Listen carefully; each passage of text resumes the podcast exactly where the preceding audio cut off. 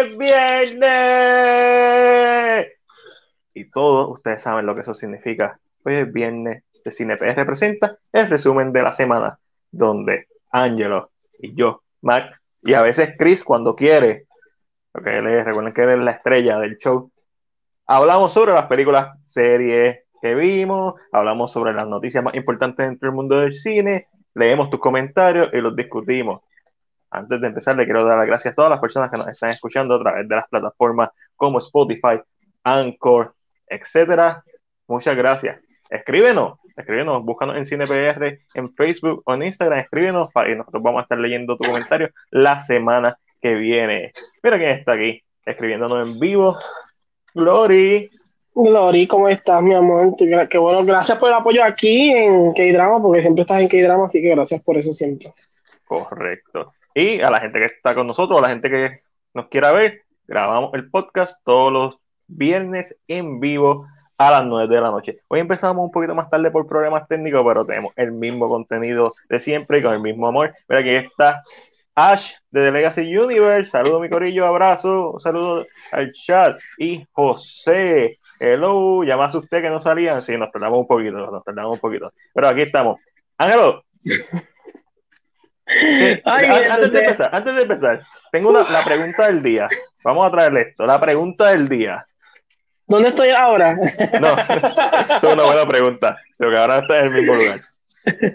Pero la pregunta del día es: del 1 al 10, en base a los 6 episodios que han salido de WandaVision, ¿cuánto le dan a la serie? Quiero leer su comentario mientras hago la transición a Angelo. ¿Dónde te pueden encontrar y qué estás haciendo?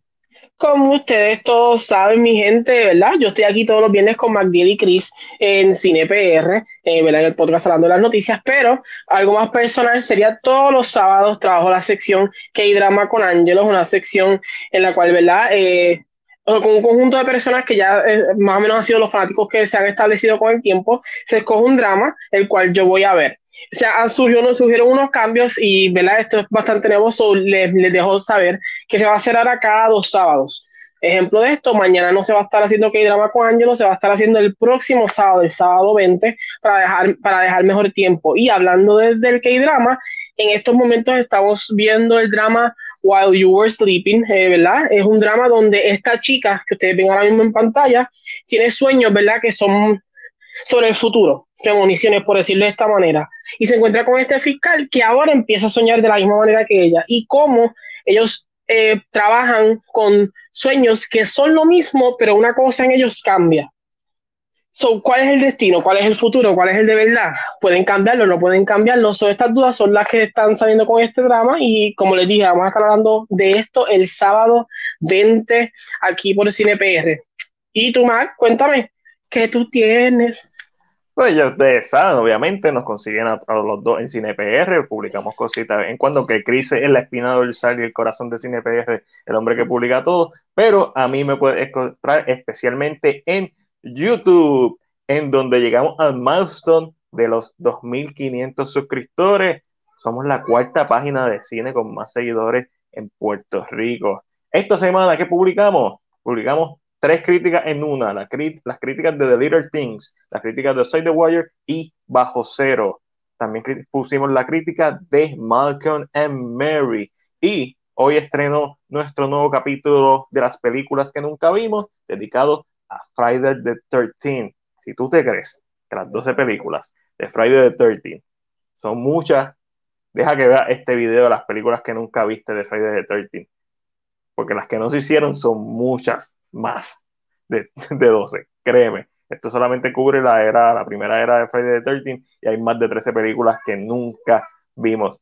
Verá, leyendo los comentarios aquí sobre la pregunta del día, Peter escribió que por el momento, hasta ahora no ha llenado sus expectativas y le dio un humilde 6.5. Lori me nos escribe que la está viendo y le da un 5. José le da un 8. Giselle, saludos. Y Peter nos escribe que muy floja sin power. Está bien, cada cual, ¿verdad? Tiene su. No te escucho, Ángel. Ay, perdón, es que puse mute. a mí se me olvidan estas cosas que yo hago ya. Mira, eh, que yo creo que lo que Dorita está mencionando es que está viendo la y va por el 5. Ah, estoy viendo el 5. Que todavía no ha llegado al 6, pero, pero a, la hora, ¿verdad? Haciendo esa transición, eh, y no vamos a hablar de eso ahora, vamos a hablar al final, porque siempre hablamos con spoilers específicamente de WandaVision, pero en cuanto a cantidad, siempre el 4 para mí es bien especial. Creo que es porque es el que establece la realidad con la fantasía y, y, hace un, un match bien interesante. Eh, este episodio no es el mejor episodio en lo personal para mí, eh, pero, pero es porque siente, se siente que lo que están tratando es de montar piezas para lo demás. Se siente que es como que se siente filler, como se, como se le diría. Así que yo creo que para mí el 4 es mi, mi, preferido. Este episodio yo creo que yo le daría tal vez un, no sé, como un 6 medio o 7, porque creo que hay unos puntos bien específicos que no voy a decir ahora, voy a dejarlos para el final.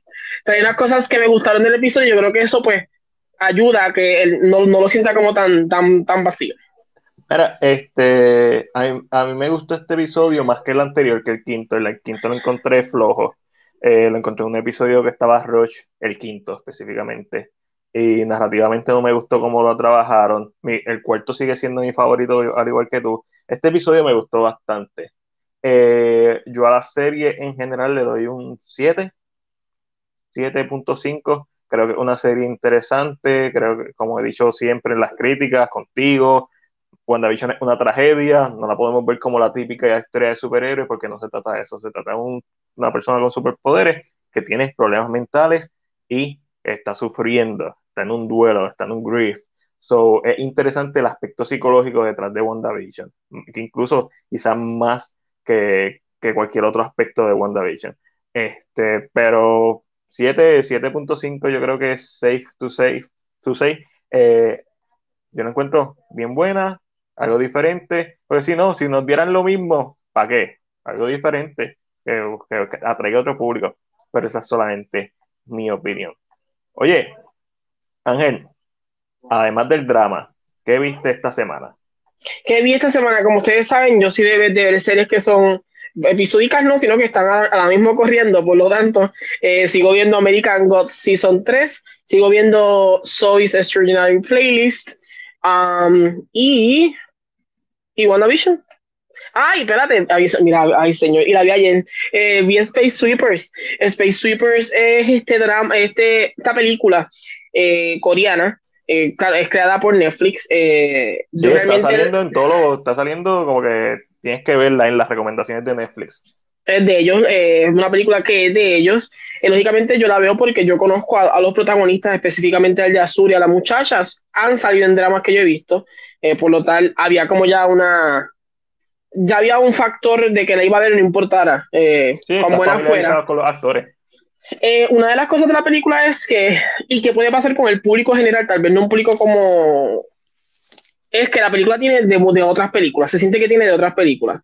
En este caso me refiero a que se siente que tiene un poquito de Guardians of the Galaxy, se siente que tiene un poquito de Elysium, se siente un poquito de Wally, se siente un poquito de... es como si hubieran cogido diferentes puntos específicamente de eso, porque ¿verdad? ellos son basureros del espacio eh, la, mm. tierra está, la Tierra está al punto de ser inhabitable. Sí, que es una amalgama de todas estas películas.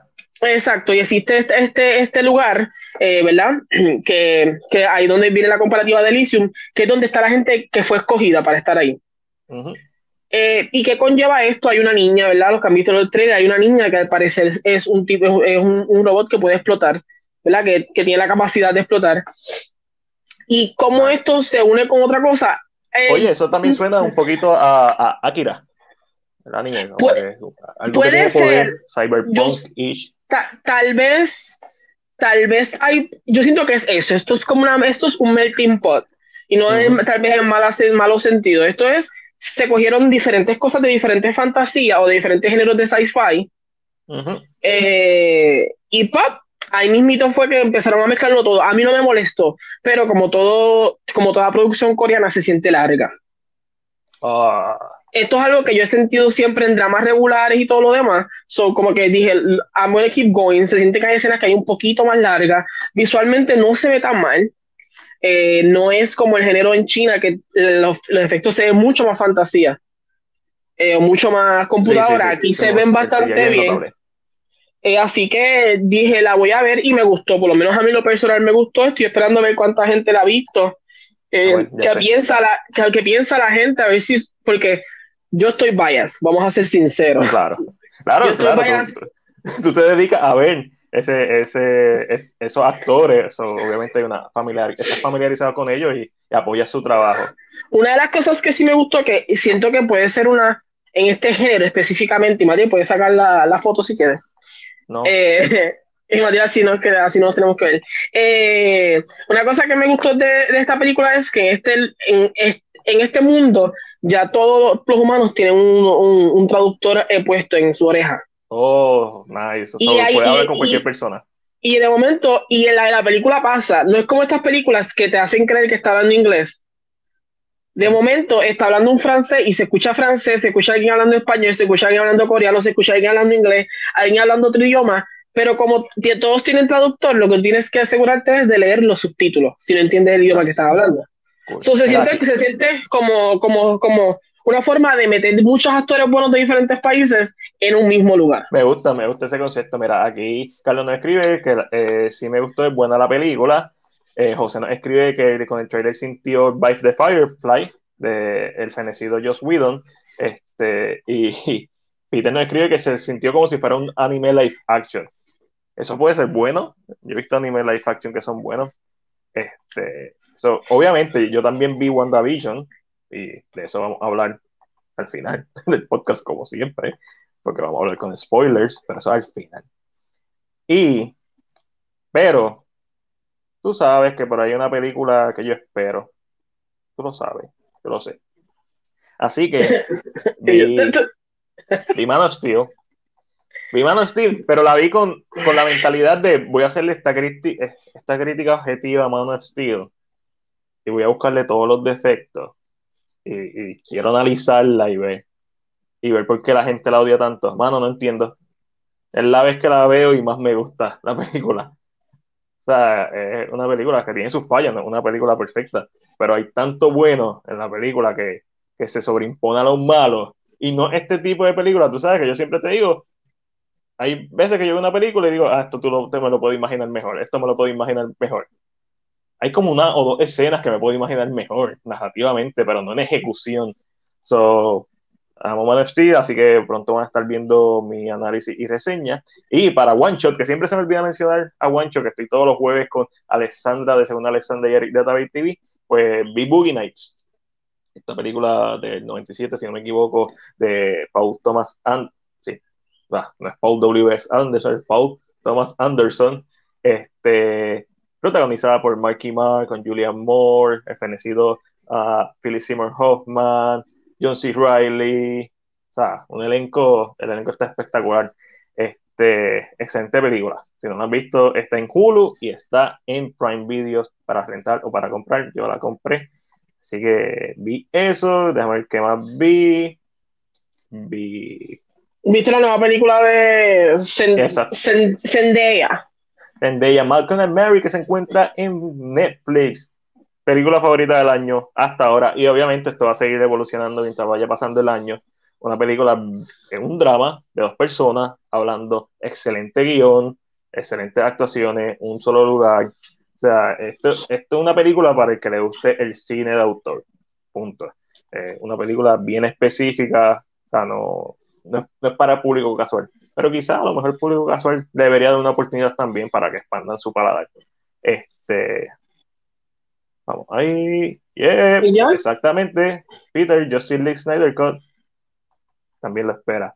Eh, y José nos escribe, la gente, ¿qué vieron ustedes esta semana? Ya nosotros hablamos de lo que vimos esta semana, ahora queremos saber qué tuviste. Y José empezó hablando de que vio también WandaVision, eh, sigue en el, en el binge watching de Ghost Hunters, lo cual oh, la semana qué, pasada.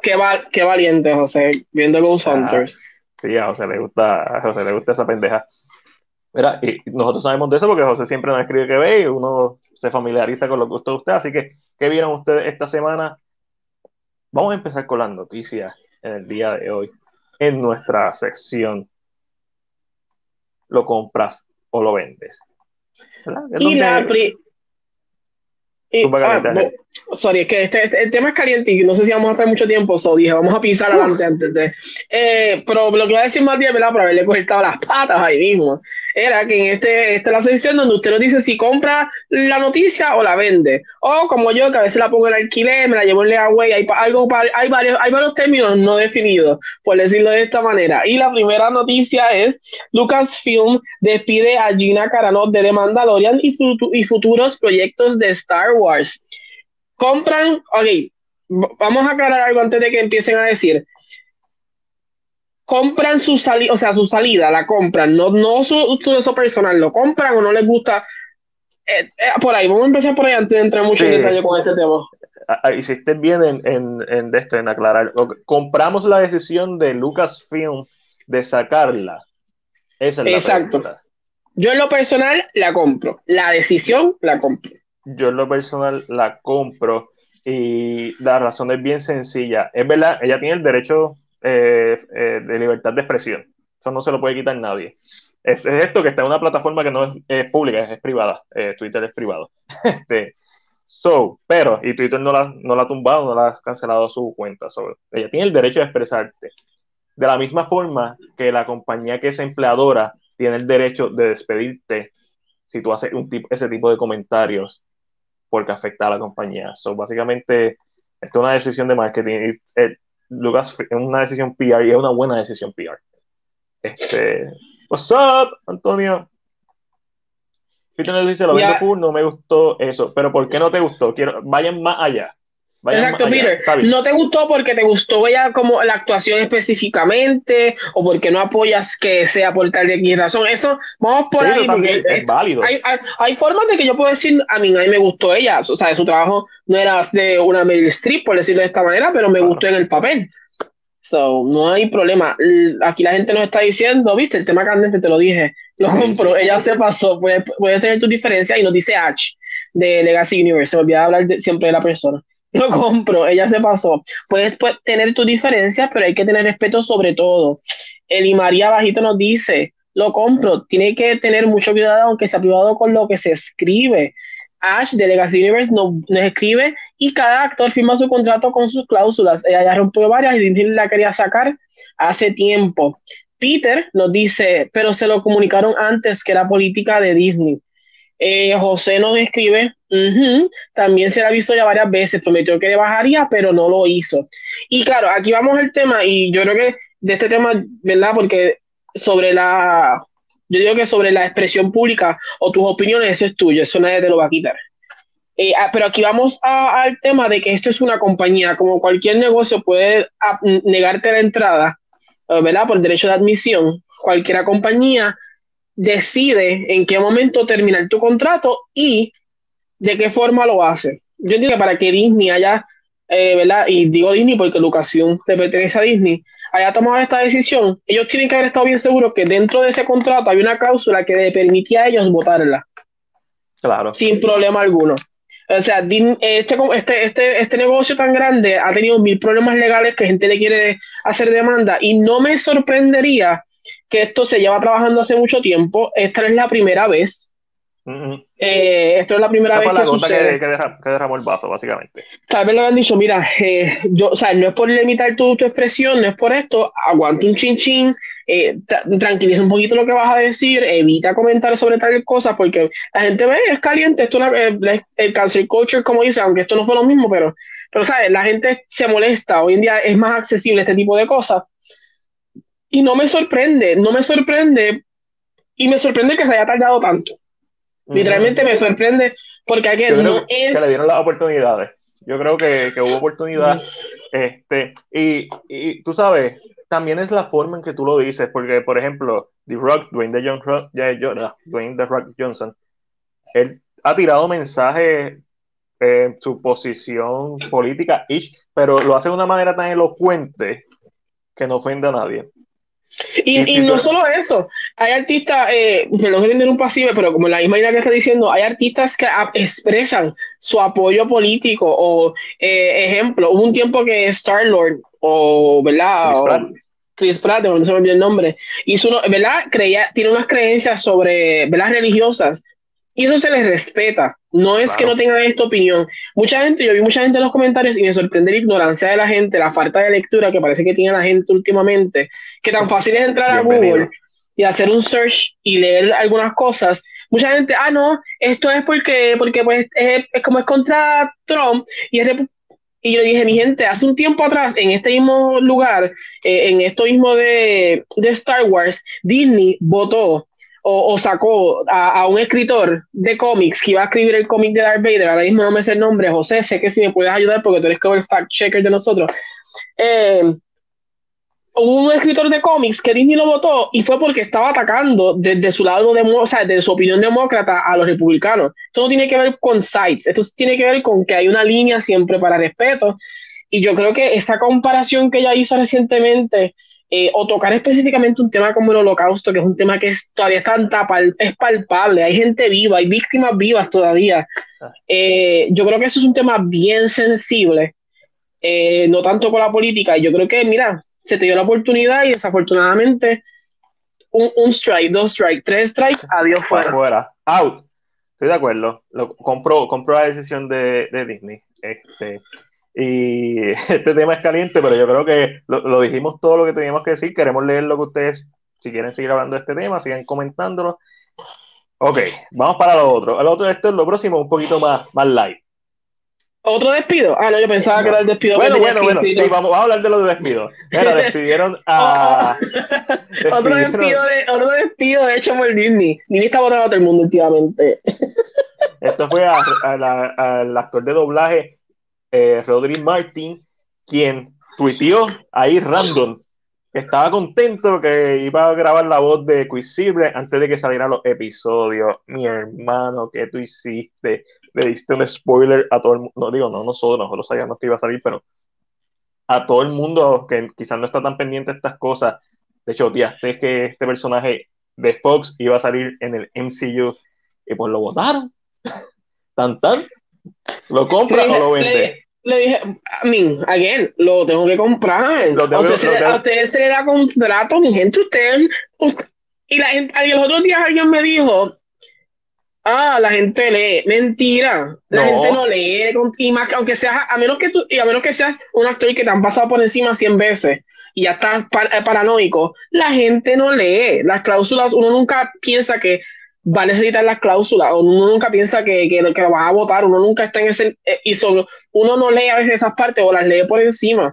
So, me sorprende, señor, cómo usted va a escribir un spoiler sin pena ni ah. gloria. La única forma que se, se, lo perdono es que tal vez si pensó que era como Netflix, que iban a subir todo de cantazo.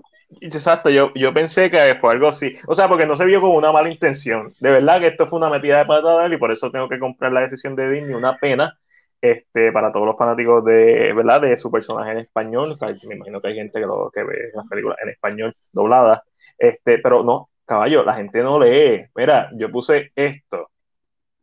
Obviamente, pues tú estás familiarizado con la sección, las películas que nunca vimos. Es una sección de CinePR, de YouTube en donde se habla de qué? De películas que nunca vimos. ¿De qué? De esta serie en este caso, o de Resident Evil, o de superhéroes, depende, depende del episodio, pues.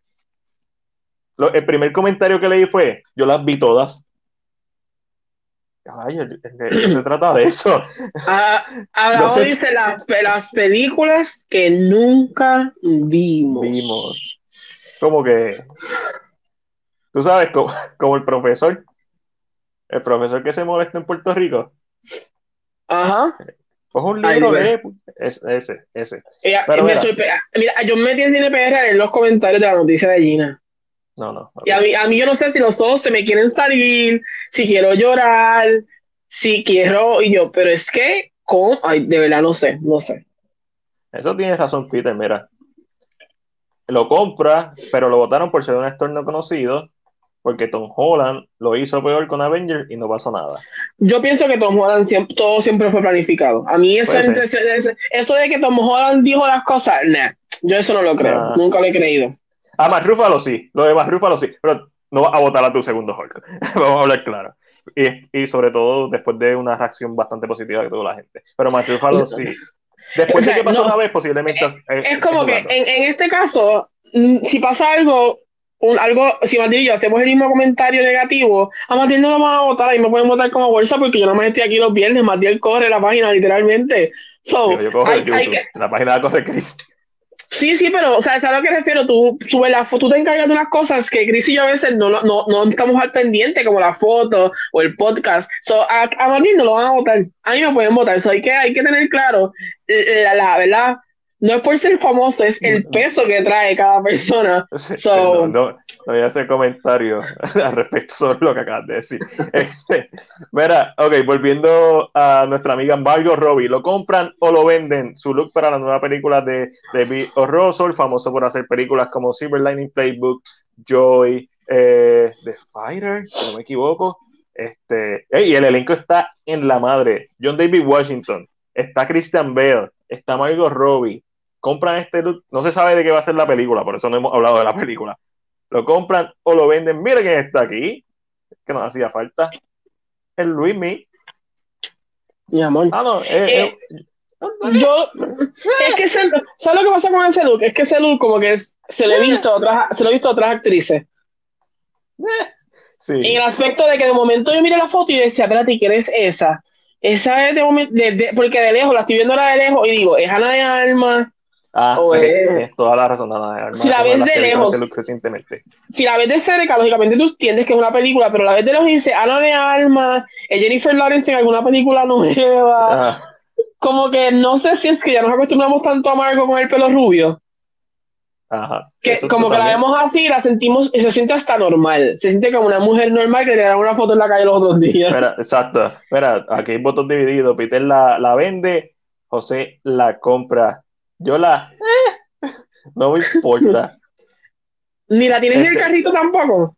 Sí, no, no, porque es un look. A mí no me, importa mucho los looks de las personas, como se ven las actuaciones, por otro lado, el libreto. Pero, eh, tú sabes, lo, puse para bajar tensión. Gina Corano, ahora vamos a, bajar tensión. Pero, eh, volviendo a, uno de los puntos en Gina Corano, pues tengo, ¿verdad? Este, que mencionar una de las partes de nuestra niñez, eh, ¿verdad? El actor de doblaje Ricardo Silva, quien es famoso por interpretar la canción de Dragon Ball Z, Chala Chala, pues murió de, de COVID. So, Un minutito de silencio por, por Ricardo Silva. El cielo resplandece a mi alrededor. Ya, ok. Vamos para adelante. El cielo sí, yo, Así que se murió. Ay, perdón, ay, perdón. No. Eso no iba, eso. si yo hubiera tenido una, una, tabla de sonido, eso era lo que. Pero no iba, no iba. El Imari lo vendió también. Es un look sofisticado, pero algo repetido. Estoy de acuerdo. Esto, pero no, no implica que va a ser mala la película ni que va a ser mala la actuación. Mira, aquí estamos tristes. Definitivamente estamos tristes. hablando de cosas malas, eh, empezó la filmación de. Ángel, ¿cómo tú? Ángel. Chico, no. Ay, Ángel, perdón. Ángel, no. Esto fue por el comentario, el otro comentario, no por este. Ángel, chico, no. ¿Sabes qué traen por Mira, eh... mentira, no, mentira, no. Es que yo no, yo siento, I mean, vamos a ver, claro, fuera de chiste, fuera de chiste. Eh, yo nunca he visto los dominicanos, solo puedo decir, no puedo hablar sobre la, calidad. Pero yo siento que estas películas, estas películas específicamente de comedia, y tal vez esto, una, esto es una, una opinión ya, es una percepción, por decirlo así, porque no he visto la película. Cuando le dan una segunda o tercera parte, todo lo que hizo la uno buena se perdió, se diluye. Como por, porque ya entonces la película se convierte en esto comercial que la gente la va a ver por chistes que a veces no se entienden o se sienten que están puestos ahí por estar. Y yo creo que se pierde eso. Por eso digo, si ya está en la 3, imagino que no se compara con la 1 en nada. Eh, sí, eso, ese, yo no he visto la 2, yo vi la 1 y la 1, obviamente la vi en la mejor experiencia, la vi en, una premiere, la vi con la gente adecuada. So, eso elevó la experiencia probablemente, pero, pero una película que overall se deja ver. Este, mira, eh, lo voy a comprar por el hecho de que una producción puertorriqueña eh, ahora mismo pasando. Ángel, está, te está visitando los de los de, de Perth. No, es que el perro empezó a ladrar y yo tengo cámaras atrás. Ustedes ven que hay unos cuadritos aquí, son las cámaras. So, digo, estoy solo. So, digo, entonces digo, déjame mirar las cámaras. Pues si yo tengo que correr, empiezo a correr antes de que me atrapen a mí primero. Eso es correcto. Ay, No, es que mira. tú está- mira, es que mi gente, yo estoy en Luisiana. Y esto aquí se siente Uy, como el, Luisiana. esto se siente como el pueblito de, de Strangers. Y eso me caga. Ya, eh, ¿has visto los mosquitos gigantes? ¿O, o hace mucho frío para que haya mosquitos? Hace demasiado. Estaba afuera, mi gente. Yo Martín, me pregunté a Martín, yo iba a empezar este live afuera y estaba a 34 con brisa. Y dije, no puedo, me voy a No. morir antes de que se acabe el live. Pasando para lo próximo. No sé si vieron el Super Bowl, yo no lo vi, pero vi un par de cositas que salieron del Super Bowl. Este fue un año, como se esperaba, lento, flojo en cuanto a anuncios de películas, pero salió este anuncio de Cadillac como una pseudo secuela de Edward Scissorhands con Winona Ryder y Timothy Chalamet como el hijo de, de ambos, Edgar Scissorhands. Un anuncio de carro, pero pues, esta es la razón por la que yo pienso que Timothy puede hacer de Willy Wonka mejor que Tom Holland. Yes. Este tipo de, él tiene este, no sé, tiene algo desquiciado en su cara, que lo Él tiene Johnny Depp también. él él tiene como un weird vibe. Ajá, Que Tom Holland se ve muy. Tom Holland se ve muy nene bueno, muy llevadero, muy panita, muy jeje. Este tú, al acercarte, dice. "Mm, ¿Quién sabe si este fue el que le enseñó a Armie Hammer a hacer canibalismo? No me sorprendería. Probablemente. No probablemente. Loco, estaba viendo un round table de estos de, Vanity Fair que lo hace, pero Ujú. de los de hace dos o tres años, papi, y estaba Armie Hammer con Brian Cranston, con un par de actores chéveres, y lo primero que pensé cuando vi la mesa redonda es van a traer una persona. En medio de la mesa. Se van a comer a alguien. Es, es- es bien complicado. Sí, exacto, Peter. Es como que es, es como que es ra- es raro, pero es, raro que funciona para ciertas cosas. Iba a comentar lo mismo, la, verá, Elimari y, y Antonio están en la misma, en la misma mente. La primera fue buena, la segunda me, y la tercera no la vería. Esto es lo mismo que pasa. Y no estamos hablando solamente porque es una película puertorriqueña. Hangover es la misma mierda. Vamos a hablar claro. Ujú. Y a mí no me gusta ni la primera, empezando adelante. A mí no me gusta la primera de Hangover, pero la gente considera que la primera es buena, la segunda es una, un copiete de la primera y es mes, porque es lo mismo. Y la tercera, pues la consideran un poquito mejor que la segunda normalmente, pero es lo mismo, es la, es la misma película hecha tres veces. Me gusta, me gusta ese ad, lo compro y ese carro se ve interesante. Sí, fue como el ad eh, del año pasado de, de, de la secuela de E.T. Lo mismo, eso está cool, ver esto, estas continuaciones o pseudo continuaciones a través de ad, eso está súper cool. Ángel, ¿qué tiene? Ay, soy yo, soy yo. Es que de momento no lo había leído. Michelle Rodríguez se une al elenco de Dungeons and Dragons. Esta va a ser una nueva película de Dungeons and Dragons. En el 2000 hubo una con, con Jeremy Irons, eh, que fue bien floja. En los 80 hubo una serie, y obviamente todo esto está basado en los juegos de mesa, de role-playing, de Dungeons and Dragons. Esta película va a estar con Ryan Reynolds. Por- Ok, más de ok. Ryan Reynolds. Yo Michelle bien- Rodríguez, lo No compro, dijera lo porque compro. realmente no sabía. Pero así invito yo, con- además de, ¿verdad? Donde, donde la película que está, que, que no vamos a, a decir el nombre. Um, pero Family, ella Family. hace la Family Friendly Movie. Um, ella no ha hecho más películas, ¿verdad? Eh, no creo, no que yo, no que yo sepa, pero eso lo podemos averiguar rápido. Es como nosotros somos. Vamos a averiguarlo, pero en lo que Matías averigua, Matías, di- digo la próxima. Sí, por favor. A Jason Momoa se le ofreció el papel de Knuckles en Sonic 2. Sonic the Hedgehog 2, que por cierto, también salió el, el logo. So, Uh, aquí hay dos. Compran a Jason Momoa como, como Knuckles, como la voz de Knuckles, de ser cierto esta noticia que puso comicbook.com, y compran el logo. A mí el logo me encanta. Yo vi, muchos logos fanmade hechos y yo creo que ni- ninguno está mejor hecho que el, oficial. Eh, so, Ma- Momoa lo compro. Me gustaría ver a Momoa haciendo otras cosas, expandiendo ¿verdad? Su, su faceta como actor. So, nada más por eso lo compro. me encanta el logo porque el logo es Tails, ¿verdad? Lo que vemos en la colita del número 2 y yo así que estoy como de lejos y no veía. ¿Tiene Pero sentido? eh, Dos colitas. eh, me encanta mucho específicamente eso. Eh, y Jason Momoa, creo que a mí esa voz ronca, eh, ya yo no me recuerdo cómo se escucha Knuckles, pero yo creo que tiene una voz mucho más, uh, más, más, más fuerte. Eso yo creo que a Momoa eso le pega. Aquí, verá. ¿Será verdad? Mira, a, mí me gusta, a mí me gusta. Lo compro, ya nunca me ha molestado. Michelle Rodríguez, a mí tampoco. Este, Sonic 2 lo compra, brutal. El logo está brutal. El Imarino escribe. Eh, su actitud pega, exacto, actitud. Y no tiene como que esta actitud, digo, a lo mejor estoy confundiéndolo con las animaciones, pero como esta actitud surfer, no sé, y eso, vamos a, pues, o sea, para mí hace sentido esto. Eh, saludos a Luis Manuel. Pepa, el logo me gusta y lo de Mamoa lo compro por ser él, exacto. Eh, compro el logo y le daría como un pre-order muy válido también. me encanta, Antonio, me encantan estos términos porque realmente esto de lo compro y lo vendo se ha hecho tan fluido ya que le daría un pre-order, como que me, ya.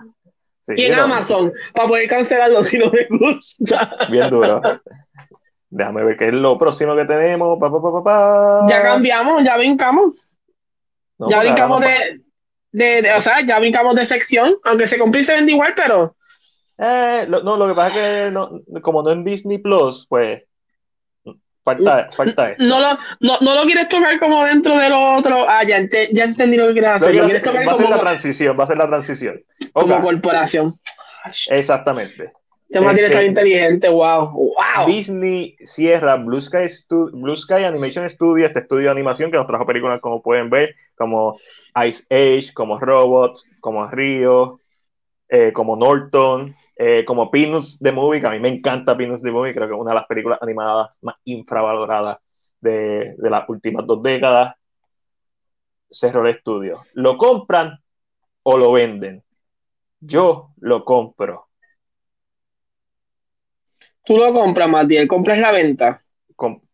no fue que lo vendió, fue que lo cerró. Se. Ellos lo compraron y lo cerraron. Digo, no, no es, quizás pasó tiempo. ¿Por qué? Esto al igual que, los estudios de videojuegos, eso tiene una vida. Eso tiene una fecha de caducación. Eso expira. Sí, es triste. Es súper triste que le haya cerrado. Pero ya Disney tiene los derechos de, este, de estos personajes, probablemente. No significa que van a morir aquí. No. Por eso es que lo, lo compro. Es una decisión totalmente válida recuerden que estamos en COVID todavía, estamos en pandemia, hay que, no hay chavo. Incluso una compañía como Disney perdió mucho dinero eh, en el pasado año fiscal. O sea, es una decisión entendible porque simplemente no pueden mantenerlo abierto. es triste la noticia, pero una noticia que entiendo perfectamente, por eso la compro. Literalmente a Blue Sky le pasó lo mismo que le pasó al pájaro azul se extinguió. Se extinguió. wow. Suena, hoy estoy como que cruel, hoy estoy como que medio fuerte, parece. Eso me gusta, eso me gusta. suena cruel, suena un poquito cruel, eh, pero es muy entendible cuando Disney tiene un estudio como Pixar. Ah, tener dos estudios eh, que hagan animación no, no es. No, no suena como una idea, porque estamos vendiendo lo mismo. Para eso yo cierro el estudio que es más pequeño y tal vez los mejores animadores o las mejores ideas las muevo hacia Disney Animation o las muevo hacia Pixar. Eh, claro, esta decisión no sabemos qué conlleva todavía porque había un proyecto que ellos tenían, si no me equivoco, eh, de una película que se llamaba eh, Mon Something y lo que le, voy a seguir hablándole mientras lo, lo, voy buscando, pero sé que tienen una película eh, que al parecer ya estaba bastante adelantada. Eh, y me sorprende entonces que eh, la decisión de cerrarla significa que la película entonces no va a salir bajo este, este logo, sale bajo Disney Animation entonces ahora. A lo mejor sale directo a Disney Plus. Exacto, como que, ¿qué sucederá con esta película? A ver si lo puedo encontrar por aquí, porque ahora mismo entre... Mientras tanto, yo voy a, leer los, voy a seguir leyendo los comentarios. obviamente a todos nos duele, porque esta película especial Ice Age para mí es como que una película de, mi infancia. Mira, aquí eh, Eli Marino escribe Río y pone carita triste, Peter nos escribe con una noticia triste, José también pone caritas tristes, Peter nos escribe ¿por qué? José nos escribe que está en negación, Eli Marino escribe, bueno, si no genera y pues tienen los copyrights, eso hay que verificarlo, Eli. Eh, yo, yo asumo que tienen los copyrights porque si compraron el estudio, pero estoy asumiendo. So, bueno, si eh, tienen los, eh, los copyrights de ellos, pues deberían desarrollarlo. Exacto, sí, porque para eso es que uno paga el IP, la, la propiedad intelectual. Peter te escribe, oh Dios, Angelo, súper cruel, súper cruel. José te escribe, ¿vas a seguir Angelo? Qué bueno que está en un town así. Él te escribe, jaja, creo que el frío le está haciendo daño a Angelo. Mira, su corazón. Ay, Dios mío, mi gente. Mira, ya le hice la película, sí, al parecer sí la van a cancelar. Eh, la película tenía por nombre Nimona. Nimona era la película que se había escuchado muchas cosas sobre ella, ¿verdad? Por los animadores en Twitter. Eh, y es triste, no sabemos el paso, ¿verdad? Esto no podemos decirlo, cerraron y ya, y adiós. Eh, pero no sabemos si los animadores tal vez se los llevan, hacen una limpieza. Lógicamente, esto sucede con los, con los merge de compañías, pero qué triste, ¿verdad? Una década. Eh, la última película de ellos fue Spice in Disguise, si no me equivoco, y no es una mala película. No, no, eh, así con que, Tom Holland y, y Will Smith. Este. Así que nada, eh, unos segunditos de silencio para Blue Sky. Sí, otro más. Mira, y, pero no vamos a esperar mucho porque tenemos que pasar a Disney Plus y los demás. Ángel, Ángel, Ángel, tengo algo, tengo algo. ¿Qué tiene? ¿Qué tiene? la nueva sección de CinePR, Netflix y los demás, que a veces le ponemos Disney Plus y los demás, donde hablamos de todas las noticias relacionadas a las streaming services. Y vamos a empezar con HBO Max. Matiel, pero no saca lo de, lo de Blue Sky. wow. Después que emocioné. Ay, señor. que lo sacara. HBO Max va a estar disponible en Latinoamérica a partir de junio de este año. Así que, ¿verdad? Más variedad para todo el mundo. Eso siempre es bueno. Papi, sí, un segundo literal. No, no le voy a dar break. Mira, este, ¿qué tenemos para Netflix y los demás, o Disney Plus y los demás? Se revela el póster para animación Pacific Rim de Black. Ya está así, se llama The Black. ¿The Black? The Black, sí. Déjame poner el póster aquí. Este no es. Y, salió el póster y también sale el trailer. The Black. para que te... Yo, yo siempre, o sea, y me voy, a, voy por lo mismo. Yo siempre he escuchado a Pacific Rim como el título de una porno. Ay, ay bendito. Eh, está fuera de control hoy. y gente que se llama The Black, peor todavía. Por eso te iba a decir, como que Pacific Rim The Black. Y entonces mi mente, esto, esto, un chiste, esto no es un chiste que me inventé ahora. Yo llevo pensando, siempre he pensado esto desde que vi Pacific Rim y decía, wow, wow. Y ahora como está que se llama The Black, mi gente, la imaginación, la imaginación. Vaya, Peter, vamos, vamos a hablar de eso ahorita, vamos a hablar de eso ahorita. Este, mira, te está escribiendo la gente salud aquí. Gracias, gracias. fue. a mí este, porque fue, por esto de mi memoria a corto plazo es un asco. No, puedo, no pueden contigo, Pacific de Black on WhatsApp. Pronto en cine. Pero la tienes que ver en IMAX porque es muy grande. Este, Ángelo, ¿los van a censurar? No, no pueden. No estamos diciendo nada malo. Están Nos van a cancelar, Ángel, nos van a cancelar. Mira, para que no se. Habrá una parodia. No,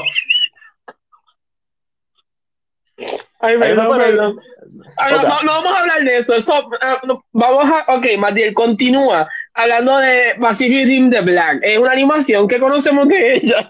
Eh, eh, los eventos básicamente creo que se van a desarrollar en Australia porque Australia necesita otro desastre natural en este mundo de fantasía en donde estos pilotos de los Jagger pues se van a tener que enfrentar a, a los a los Kaiju, a los monstruos de Pacific Rim y se llama The Black. Yo creo que en Pacific, yo creo que Pacific Rim puede beneficiarse, y ahora y de momento súper serio, mientras uno está hablando ahí, yo súper serio ahora. Eh, yo pienso que Pacific Rim puede beneficiarse un poquito de las animaciones. Sí, definitivo. Y, y esto, como pueden ver, va para Netflix, y Netflix está, eh, digo, creo que va para Netflix, sí, Netflix original. Netflix y Legendary tienen un trato ahora porque tú sabes que Netflix tiró las películas de la serie, las tres películas de Godzilla animadas y ahora va a tirar una serie animada de Godzilla anime, eh, eh, que se me olvidó algo de Point, va a tirar Pacific Rim. ¿Por qué no hemos visto una película, un crossover entre Pacific Rim y Godzilla? No lo entiendo, porque los derechos de en Estados Unidos los tiene Legendary. Sería bien interesante ver a Mecha versus Kaiju, pero los de, los de Godzilla y Godzilla versus Kong, que va a salir en marzo 30 viene por ahí. Pero, mano, esto me pompea. Esto me pompea tanto que quizás vea las películas de Godzilla de Netflix que no he visto. Eh, a mí me encanta Sin Godzilla, por cierto. Este, so, esto me gusta, compro, no, compro, compro Pacific Ring de Black on WhatsApp. Y hablando de cosas que compramos, sé que esto mucha gente lo compró, pero al principio de la semana cuando salió la noticia de un cast diferente, la gente pegó el grito al cielo como siempre. Um, y me refiero a que The Last of Us, eh, ¿verdad? Confirmó eh, su casting principal, que sería eh, Bella Ramsey haciendo de Ellie y Pedro Pascal haciendo de Joe. de momento me ogué. pero esto tuvo controversia al principio y esto fue, ¿verdad? Porque se rumoraba que habían intentado tener a Marshala Ali como el protagonista de, de, esto y sabes que a la gente no le gusta que le toquen la nostalgia a las cosas que le gustan. Eh, y... Ok, ok, ok, pero yo, yo, ok, nostalgia. Tenemos que definir qué nostalgia, porque yo siempre pienso en nostalgia como cosas de niño, cuando, de niñez. Pero de la o el primer juego no es, no, no es muy viejo, es del 2011, 2012.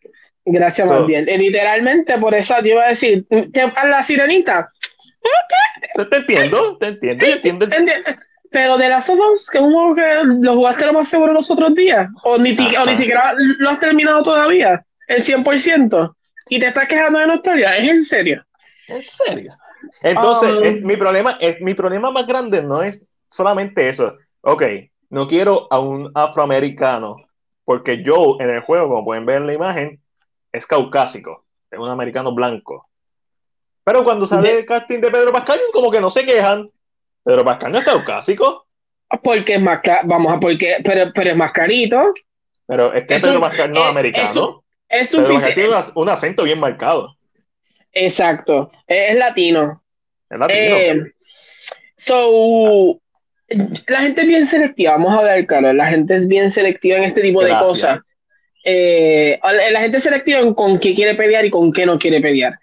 Um, y él se notó, I mean, eh, cuando tú me dices esto es una adaptación, eh, esto es una ya, historia que ahí, vamos a contar nosotros ahí, a nuestra manera. Ahí es donde se debe acabar. Esto es una adaptación. ya, se acabó. Una adaptación. Pueden hacer. Lion King es una adaptación. Este es mi punto. Lion King es una adaptación de Hamlet. Nadie se quejó de Lion King. En las obras de teatro, ¿cuántos, cuántos actores tú crees que han hecho de, de, de Romeo y Julieta? O de, o de Hamlet o de King o de eh, Henry V. Por, e, por, eso el teatro es para la gente con chavo. Gente culta. La gente con más, con más educación. Hay que ver más teatro, carajo. Este, me encanta el casting, me encanta el casting de los dos. Obviamente, uno siempre tiene un fan casting. A mí me hubiera encantado ver a Hugh Jackman o, o quizás a un Jake Gyllenhaal. Sí, pero eso no significa nada. Eso es un fan casting. El fan casting debe estar hasta que anuncien el oficial. Una vez anuncien el oficial, pues, muy fun. Y me encanta Again, el casting. Que eso es una cosa que yo siempre he dicho a la gente. No es nada malo tener un fan casting, pero no se moleste cuando no suceda. Porque yo no quiero imaginarme, más bien, el día que anuncien a su Stormy Richards y no sea Emily Blunt y John Krasinski, la gente va a Oh romper el cielo. A mí, que Anoten, que pues. Es, posible que pueda ser así, pero y si de momento Emily dice, mira, no voy a hacer este papel, voy a hacer un papel que me requiera menos, y John dice, pues yo lo hago, es John con otra actriz. Como usted, la gente está tan enfocada en ese casting que hasta el sol de hoy, es el- ese es el día que yo quiero tener cámara en, toda, en la cara de todo el mundo, a ver cómo todo el mundo reacciona cuando le dan la noticia. Exacto, teniendo en pensando que no, que no van a ser ellos o que no va a ser uno de ellos. Eso sería. Si son ellos, claro, también a nosotros nos encantaría el casting también, no nos malinterpreten. Pero es solamente por darle por el casco a otra. Mira, Y, y- y pasó con esto, con The Last of Us pasó porque el, el casting empezaron a salir fotos de, mu- de Nicolás, que es el de Game of Thrones. Y la gente ya se lo vivió, wow, es el casting perfecto, y como que la mente empezó a correrle con que este era el casting. Cuando le dan algo que es completamente diferente, dicen, la, la gente no entiende que parecido Pero- físico no representa casting perfecto. una pregunta, Ajá. una pregunta.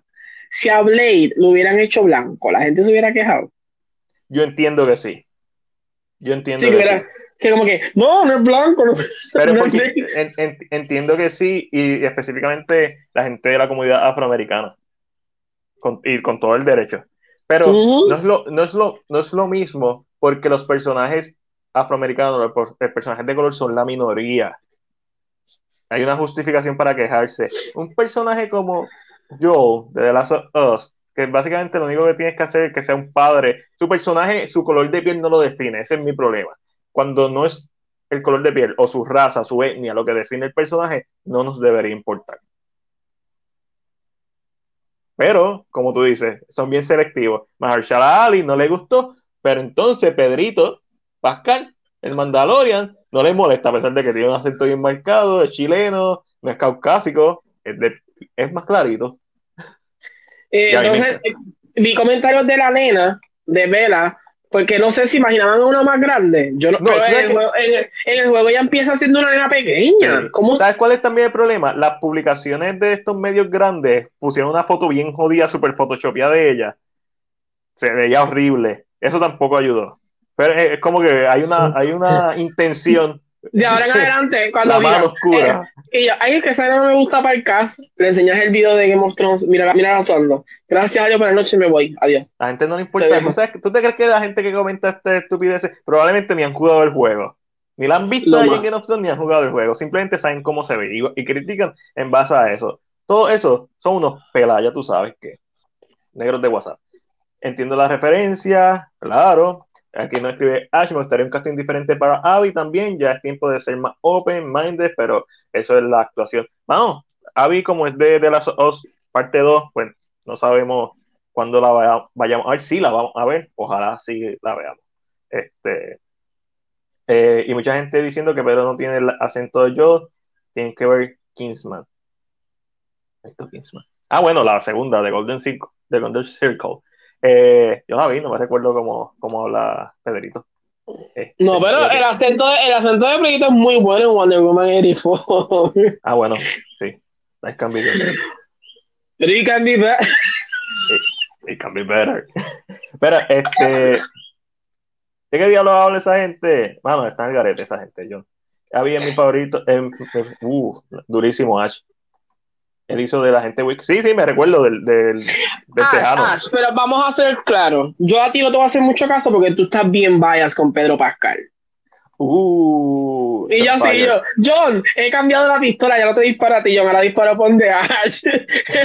no, pero mira, Ash, no te, no te estoy, pero yo sé que tú, tú amas a Pedro Pascal, yo creo que un nivel que yo creo que eh, un poquito obsesivo, yo entiendo a veces, pero eh, además de eso, no te voy a hacer mucho caso en eso. Mira.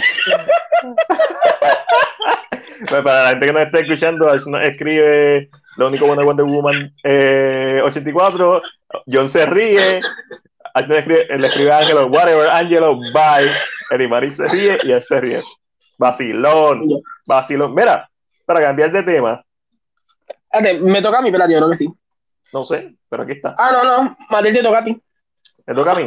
Ah, yes. Mira, eh, se revela, hablando de Fantastic Four, se revela el primer póster para el título de acción Without Remorse con Michael B.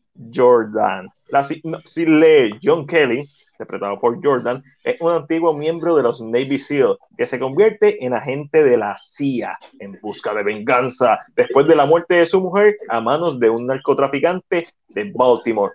Kelly se introducirá entonces a una arriesgada operación en la que recibirá un nuevo nombre, John Clark. Pam, pam, pam, pam. Soy yo, en ese póster se ve como blanco. Eres tú, cabrón. Eres tú, Ángel de momento dijo, ese es Michael B. Jordan, seguro que no es Chris Evans. Ángel no interpretará el mismo personaje, pero no son los mismos. Mira, esto es obviamente una historia eh, basada en Tom Clancy, que es famoso por los juegos, pero son novelas. Este, bueno, me gusta mucho porque tiene este vibe de película de acción de los 90, finales de los 80, por lo menos la hipnosis. Michael B. Jordan ha demostrado ser un actor bastante selectivo de un tiempo para acá. Sabemos que hizo Fantastic Four, no fue culpa de él que la película fuera mala. So, vamos a hablar claro. So, me interesa. Tengo que ver eh, la serie que tiene con Michael Shannon en HBO. So, que la gente no escribe, lo compra, Ángelo lo vende. Lo compro, lo compro. Realmente, eh, realmente me tuve que acercar un poco porque yo creo que estoy un poquito ciego ya. Eh, y dije, contra. No, y entonces vi como el título y yo. Contra Capitán América. ¿Qué hace aquí? El, el, el, Espera, Ángel, está el garete hoy. Espera, eh, ¿no te has dado algo todavía, Ángelo? me encanta, me encanta. Ay, por qué inocente. Mira, Yo, creo que sabe. Lo que me mata es que José piensa que yo me pongo así cuando estoy sobrio, como que no es mi actitud regular. Qué Ay, espérate, vamos, para la próxima. Yo creo que ya no hay más ninguno. Adiel, ya llegamos a la última sección y vamos. Déjame, déjame- no, todavía no lo anuncié. Déjame. Eso que, Ángel, eso que vamos a, ¿cuál- eso que vamos a estar 40 minutos hablando de WandaVision. Sí, bien duro. Ángel, ¿cuál es la última sesión? La última sección lo es la esquina Marvel y el rincón de C. Tan, tan, tan, tan. Donde, obviamente, ustedes saben de lo que hablamos, Vera, por ahí, este, que nos están mencionando el Snyder Cut. Vamos a hablar del Snyder Cut. Vamos a hablar de WandaVision. Vamos a hablar de todo, un poco. Vamos a empezar hablando de. ¿Me toca a mí? Ah, sí, me toca a mí. No, estaba el rumor de que el trailer para Venom, Maximum Carnage, o Venom 2, Maximum Carnage, me niego a llamarla Let There Be Carnage. Punto, se llama Maximum Carnage y ya, como los cómics, maldita sea. Eh, se espera que el trailer para Venom, se esperaba que estrenara en el Super Bowl, pero nos comunicamos con, con nuestros contactos de Sony, fuentes verdaderas, y nos indicaron que están planeando tirarlo para marzo, el trailer de Venom 2, Maximum Carnage. No se llama Maximum Carnage, pero así es que yo le digo y así se va a quedar. ¿Lo compro o lo compro? Lo compro, lo compro. Se ha tardado un poquito más de lo que esperaba, pero ¿qué se puede hacer?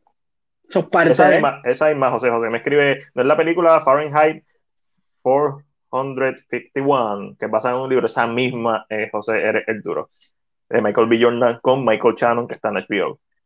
Eh, no me gustó Venom, lo vende, ¡ah! Me destruye el corazón. Ah, Ve- Venom para mí, esta película, a mí me encanta, yo la he visto un montón de veces, este, la tengo. Para mí, esta película que es trashy, se siente como una película de, de principio de los 2000 de superhéroes, como Ghost Rider, como Daredevil, and I freaking love it. Por eso, no, no, no, es una gran película, posiblemente una buena película. Yo pensaba que salía el Super Bowl, pero no, hablamos con la gente de nuestros contactos de Sony y nos indicaron que no. Definitivo, estoy de acuerdo contigo, Ash, que no escribe sorry, tenía potencial para ser mucho mejor. Es verdad, es cierto, no me importa, me gusta. ¿Sabes? Cuando te- yo, yo tengo un problema con la palabra, con la palabra guilty pleasure, porque yo me tengo que sentir mal por algo que me gusta. Amén. So, para mí, a mí me gusta y punto. No, eh, eh, yo entiendo todas las críticas sobre la película. No, no estoy diciendo que es una buena película, estoy diciendo que a mí me gusta. Pero Ángelo, vete para lo próximo. La próxima noticia es lo siguiente. A medida que aumenta la producción de Captain Marvel 2, tenemos noticias sobre su elenco. Según fuentes de Deadline, la actriz Sawi Ashton, que la vimos en Velvet Buzzsaw, se ha establecido, se, se está, se estará estableciendo como la villana para la próxima entrega de la franquicia. Lo que sabemos, ¿verdad? Nia Da Costa, que es la, la directora del anticipado reboot de Candyman, es la, que, es la directora. Así que esto va a ser un enfrentamiento de lo que se entiende de mujeres. Yo en ese post específicamente eh, mencioné a tres eh, villanas que entendía que podían ser, me voy por una más que por otra. Eh, pero dije Queen Beranke, que lógicamente la conocemos porque trae la guerra eh, de los Skrulls a la Tierra. Yo cuando vi Captain Marvel la primera le dije a Mandiel, y si una de las nenas pequeñas que estaba encerrada odia a los humanos porque no la defendieron por mucho tiempo, Ah, se, convierte en la, se convierte en la princesa, termina siendo la reina y decide atacar. Fuera una buena de las historias. Y ella tiene que ver mucho con la historia de Secret Invasion. Ujú. So, eh, sería interesante. La otra sería Rogue. Sabemos que Rogue eh, está, estamos estableciendo tal vez los X-Men, so Rogue puede ser una, un personaje que puede entrar en esta película para dejar ahí en coma a Carol por un tiempo. Y, y- y- y temáticamente, plus, obviamente, no vamos a tapar el sol con un dedo. A mí me, me encantó Captain Marvel 1. Yo soy de las estoy de la minoría. Este, y lo sé, y no me importa. Eh, a mí me gustó la actuación de Brie Larson en la película. Yo estoy en la minoría también. A la gente no le gusta Brie Larson. Brie tiene un problema de, de PR, este, que, que, yo entiendo que ha hecho todo lo posible por mejorarlo. Yo sigo su canal de YouTube y su contenido es bien decente. Este, so, si vas a traer a los X-Men, puedes traer a, a Titana este, y, y, hacer esa historia con ella.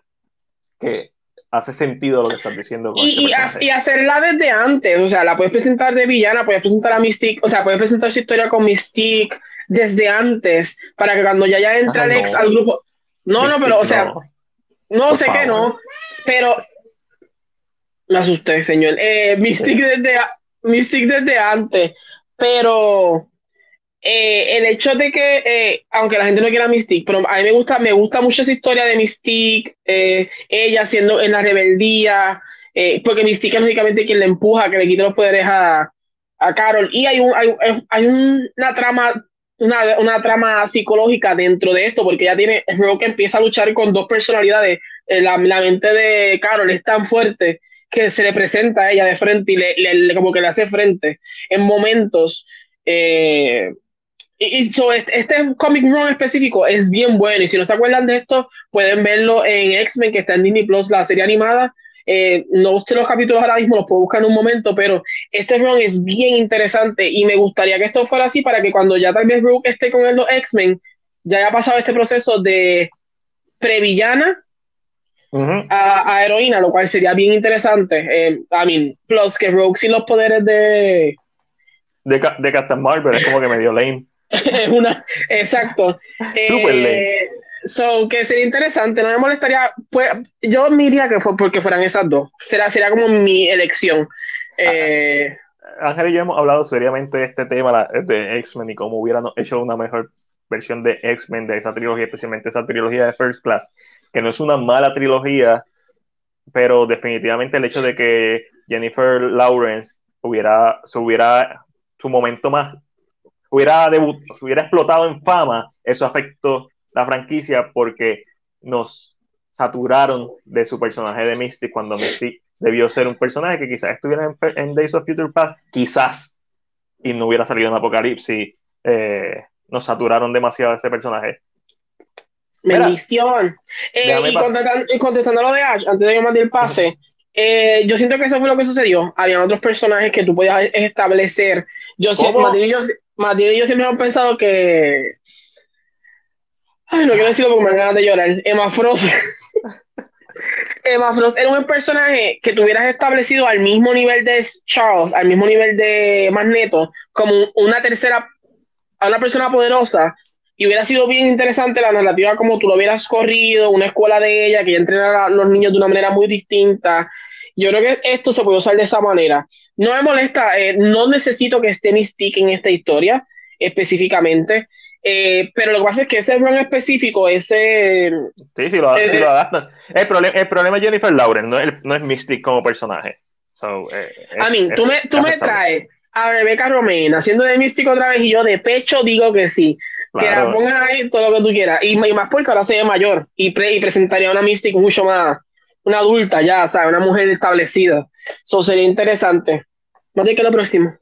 Mira, tenemos que Tom Holland desmiente que Tobey Maguire y Andrew Garfield sean parte del elenco de la película de Spider-Man 3 con él, o sea, la, tercera película de Spider-Man en el NCU, lo vendo, nadie le cree. nadie. Oye, sería bien cool que no pasara. Sería súper cool que no pasara, pero lo vendo. Déjame dejar este artecito que lo hizo Israel 2099, que es un artista gráfico eh, latinoamericano. Este artecito que lo hemos visto en todos los lugares está en la freaking madre. Y de hecho, déjame quitar un momento de esto para que la gente vea dónde lo pueden encontrar. Ah, es que no se ve. no, no se ve, pero, pero, eh, Israel, Israel, lo intentamos. Eh, pero es un buen artista, eh, un artista que eh, le quedó espectacular, específicamente este arte que, que, estamos viendo ahora mismito. él lo negó, yo no se lo creo. y si Nadie se lo cree. no, es como que. Mm. Siendo Pinocho, papi, nadie le cree. Nadie, es que nadie, nadie. Este, él pudo, él debió, él no debió haber dicho nada, básicamente. Si, se hubiera tirado un Kevin Feige de, ajá, hubiera sido mejor. Nadie le cree. Esto es como cuando J.J. Abrams dijo que Khan no era el malo de Star Trek Into the Darkness. Nadie le creyó. Ok, dude, en serio, nadie te cree. Ok, y, y, vemos que nuestro público no, ¿verdad? Tampoco se lo creen. Así que con eso pasamos a, ¿verdad? En el Super Bowl salió el primer trailer de Falcon and the Winter Soldier. ¿Lo compra o lo vende? Eh, no es que no lo compre, no es que lo venda. Yo lo vendo. Yo, yo, yo, yo, siento, yo siento que esto es una serie que es tan de acción que el trailer como que no funciona, como que no que creo que funciona, va a funcionar más cuando veas la película, veas las, las tomas de acción, Sí, de- veas todo. definitivo. Y en el trailer como que tú sabes que están editando, sabes que hay peleas, ¿sabes? Y como que uh, there's too much happening, there's... Mi problema con el trailer es que no presentó nada nuevo. Típico en CU, que no hay ningún problema al momento de tú verlo.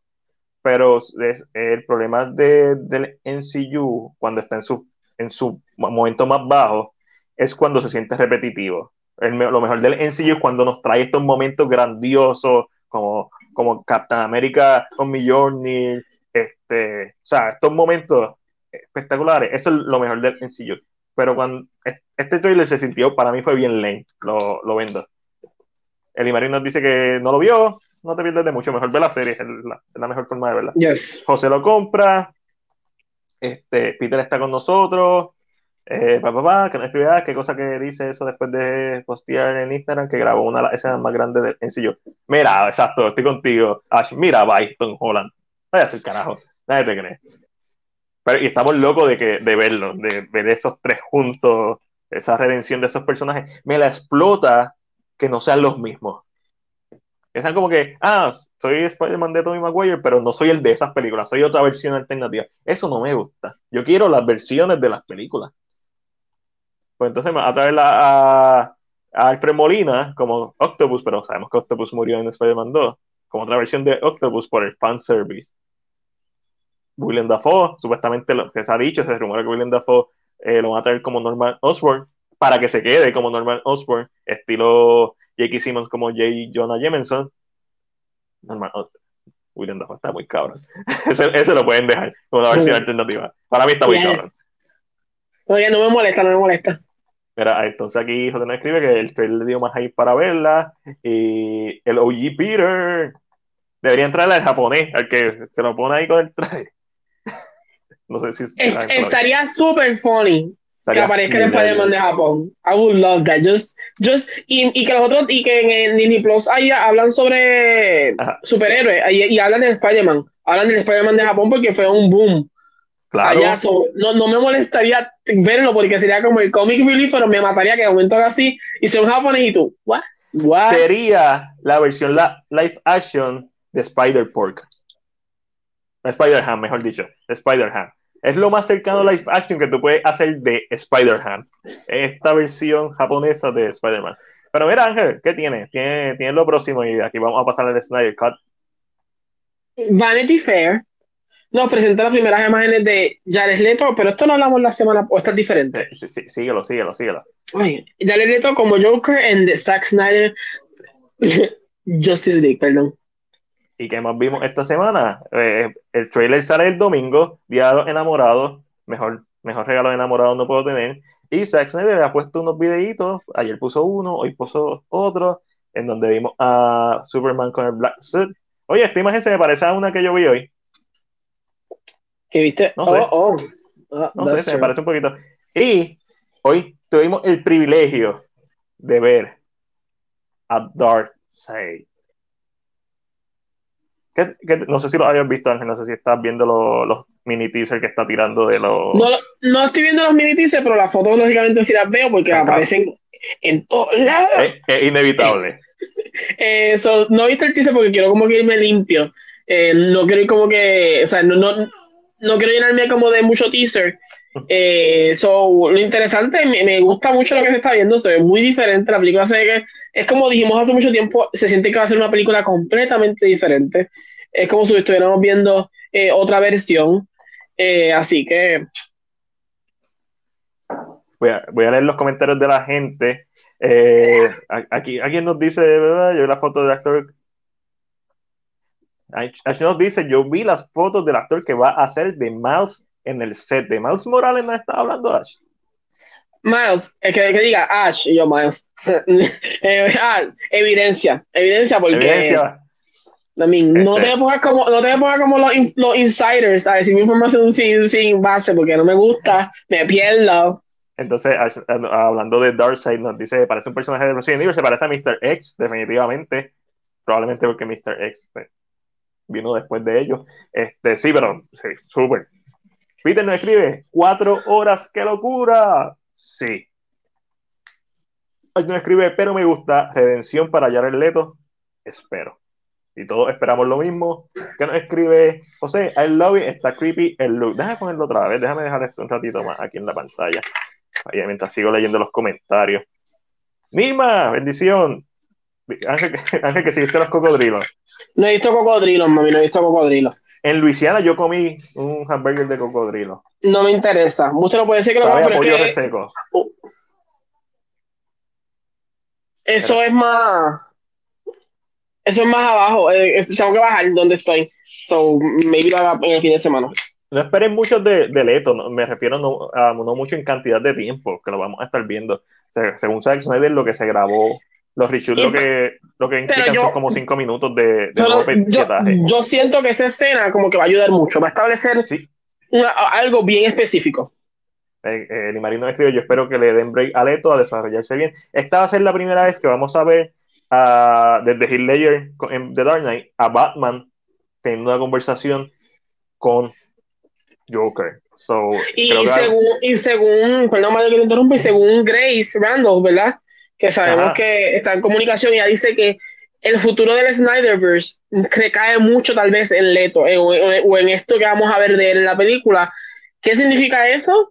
Bueno, Snyder, uh, gracias por mencionarlo, Snyder mencionó que si hiciera otra película dentro del MCU le gustaría explorar la muerte de Dick Grayson, como Joker lo mató, como Joker quemó la mansión de los Wayne. Y una de las cosas que dijo Grace Randolph es que no necesariamente necesita a, Ben Affleck para continuar esa historia que Zack Snyder quiere hacer. Así que, ojo al pillo, es importante que más que menos, si quieres, si te gusta lo que estás viendo, si, si te emociona, hay que ver esta película, hay que verla en HBO Max. No, hay que, no, podemos piratearla, hay que verla, si te gustó una vez, recomiéndasela a tus amigos, verla dos veces, verla tres veces, hay que apoyarla, porque esa es la única forma de llevar el mensaje de que queremos más. O podemos hacer otra campaña de tres años jodiendo a, Warner Media, a ATT y HBO con Restore the Snyderverse. Eh, pero hay que apoyar la película. Esta película necesita ser exitosa, eh, a los ojos de ATT específicamente.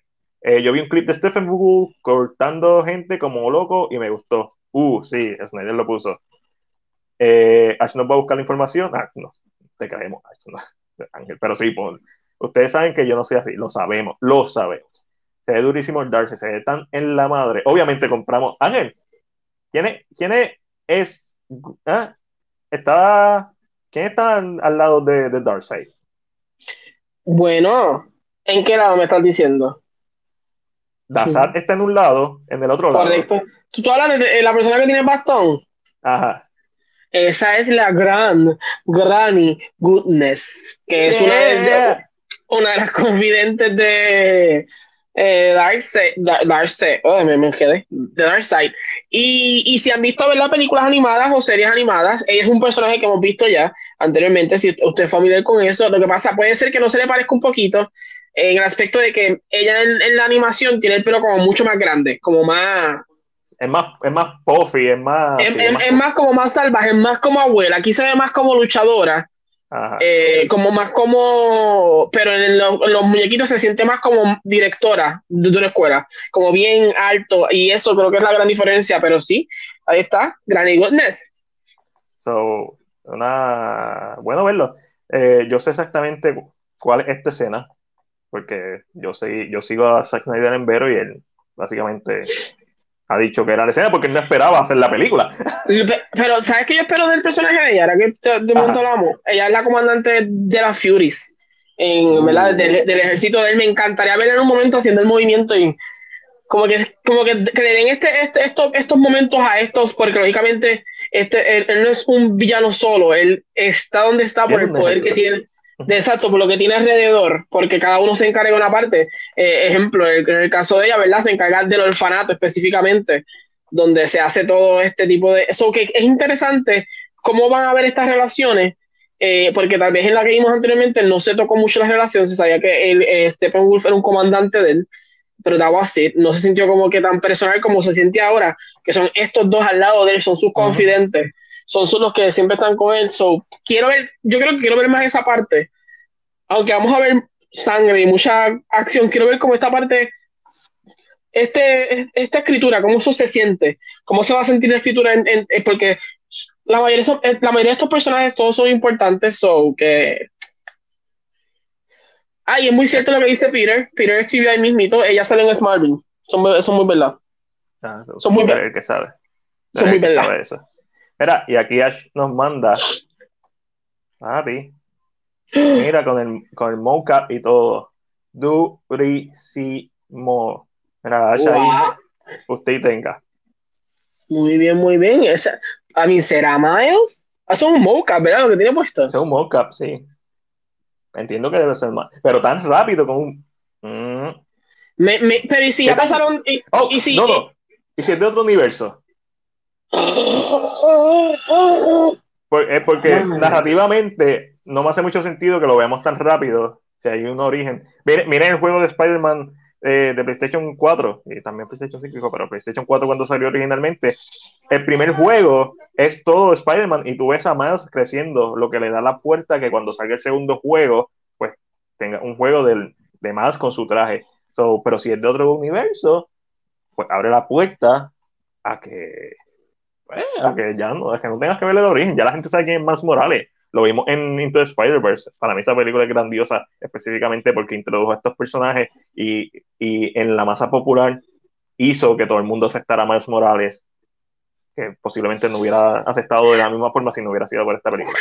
Mira, Matiela, eh, ahora que de momento estaba, eh, y esto eh, no, no, sé si lo sabían, pero como estamos hablando del Snyder Cut, hace ah. mucho tiempo atrás ah. había salido un rumor del casting de la película de Ava DuVernay, New Gods. Ajá, correcto. Que supuestamente el personaje de Granny Goodness lo iba a hacer Katie Bates en esa película. Uh, Katie Bates sería un excelente casting. Y, sería un, casting para una persona que va a estar mucho tiempo, ¿verdad? Aquí tal vez que es que va a estar un poquito. y no es tan.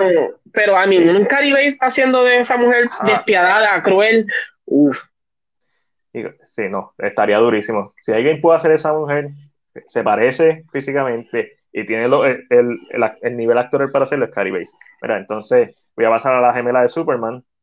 Ah, tiene el mismo color de ojo. Vamos a empezar a hablar de WandaVision con spoilers. No, porque la gente dice, ¿verdad? Que DC siempre está. ok, tengo dos problemas con, con, el público casual. Yo entiendo cuando dicen como que DC debió hacer sus películas individuales como Marvel, pero ¿cuál es el otro el problema que trae eso? Que si lo hubieran hecho así, le hubieran dicho que se copió de Marvel.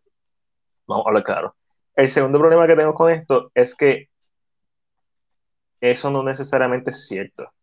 Cuando tú ves Man of Steel, y después Batman v Superman eh, Ultimate Edition, el Director Cut, tú entiendes el arco de historia. Tú puedes hacer un arco de historia que no dependa de, ¿sabes? de hacer películas individuales. No es necesario hacer películas individuales. Es bueno hacerlo, no es malo, definitivamente, pero no. Bueno, pero vamos a hablar de WandaVision. Episodio 6. Ángel, ¿qué te pareció episodio 6?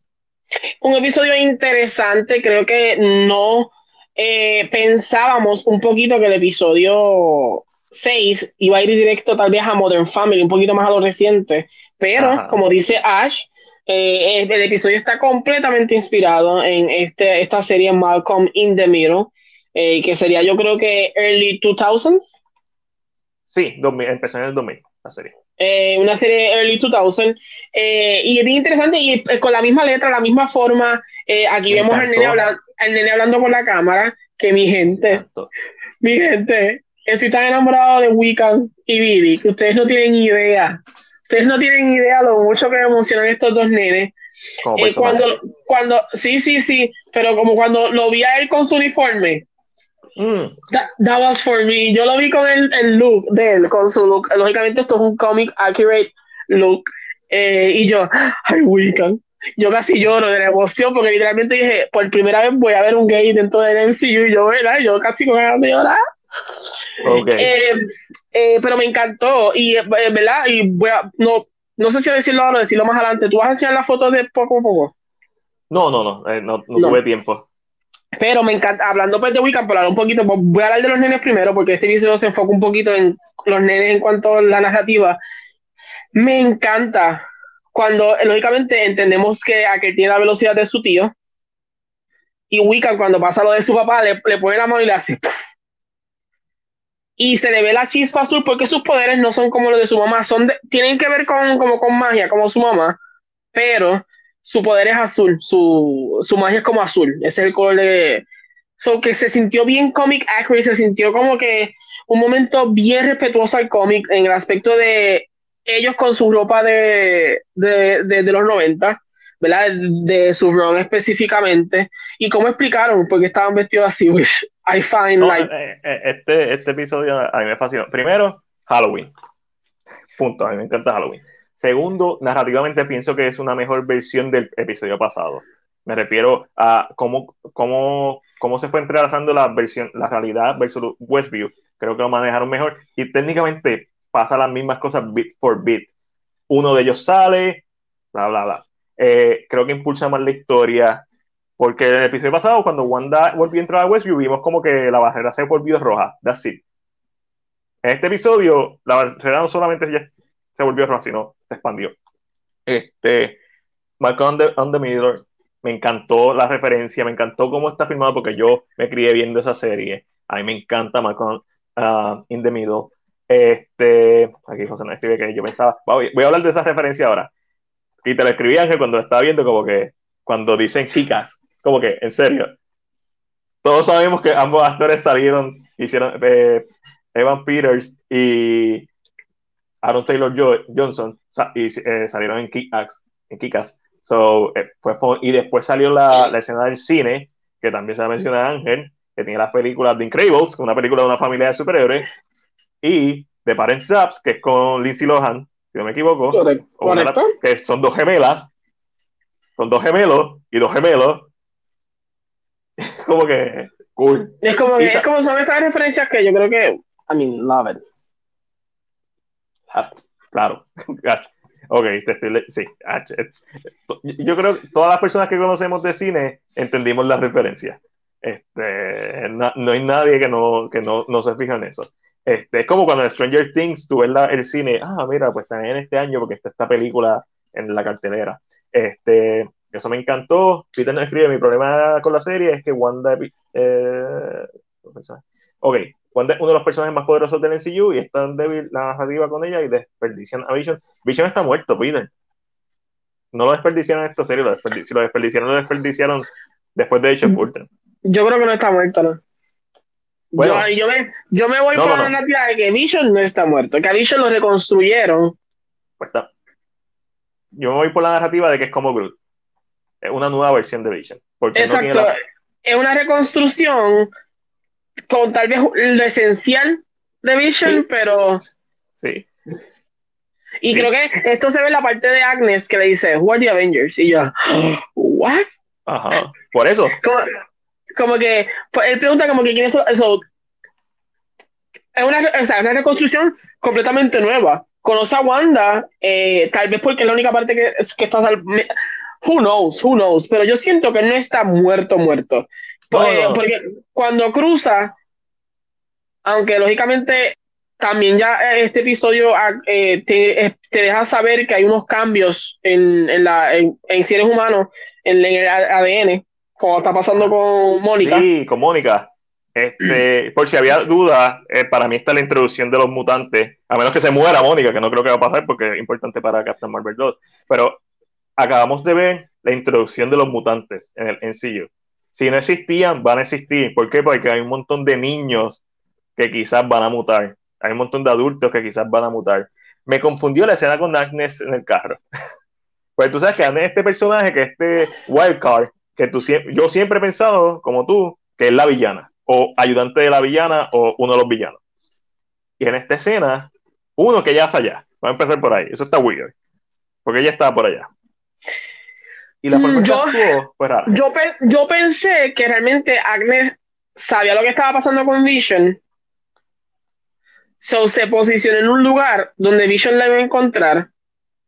Porque está literalmente en, la, en, el, en, el, en, el, en el borde del pueblo. Eh, y como que él la va a encontrar y como que ya está. Lo que no se sabe es si ella está jugando para los buenos o para los malos. No sé. Porque no sé si está en parte ahí para proteger algo específicamente o no. O ella es la que está impulsando a que Vision en algunas cosas. Eh, como que salir, porque lógicamente lo trajo a este, a este punto específicamente. Eh, Tú sabes el chiste con lo de. Ahí alguien puso. Estoy, no, eso no es. Eh, si tú vas, a leer los comentarios para cuando llegue el comentario decirlo. Sí, sí. Eh, estoy con Ángelo porque si estoy, yo, yo pensé lo mismo. Yo pensé que se iba a caer muerto. Pero yo lo que me refiero es que Vision murió. Lo vimos morir en Endgame. Punto. Si le quitas eso al personaje, le quitas al personaje. Es como Groot. Groot murió.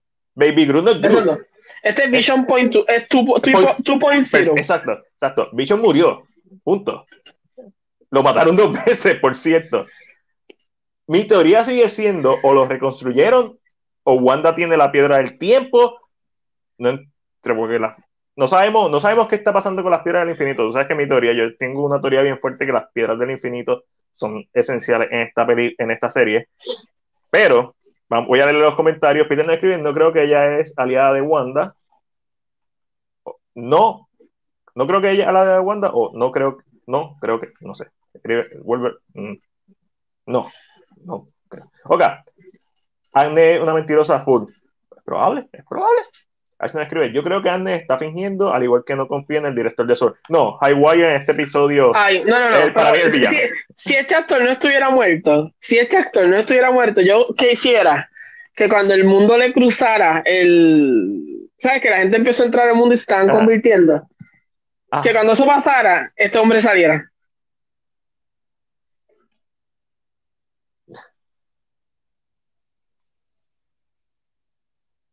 Eso me parece a Bishop.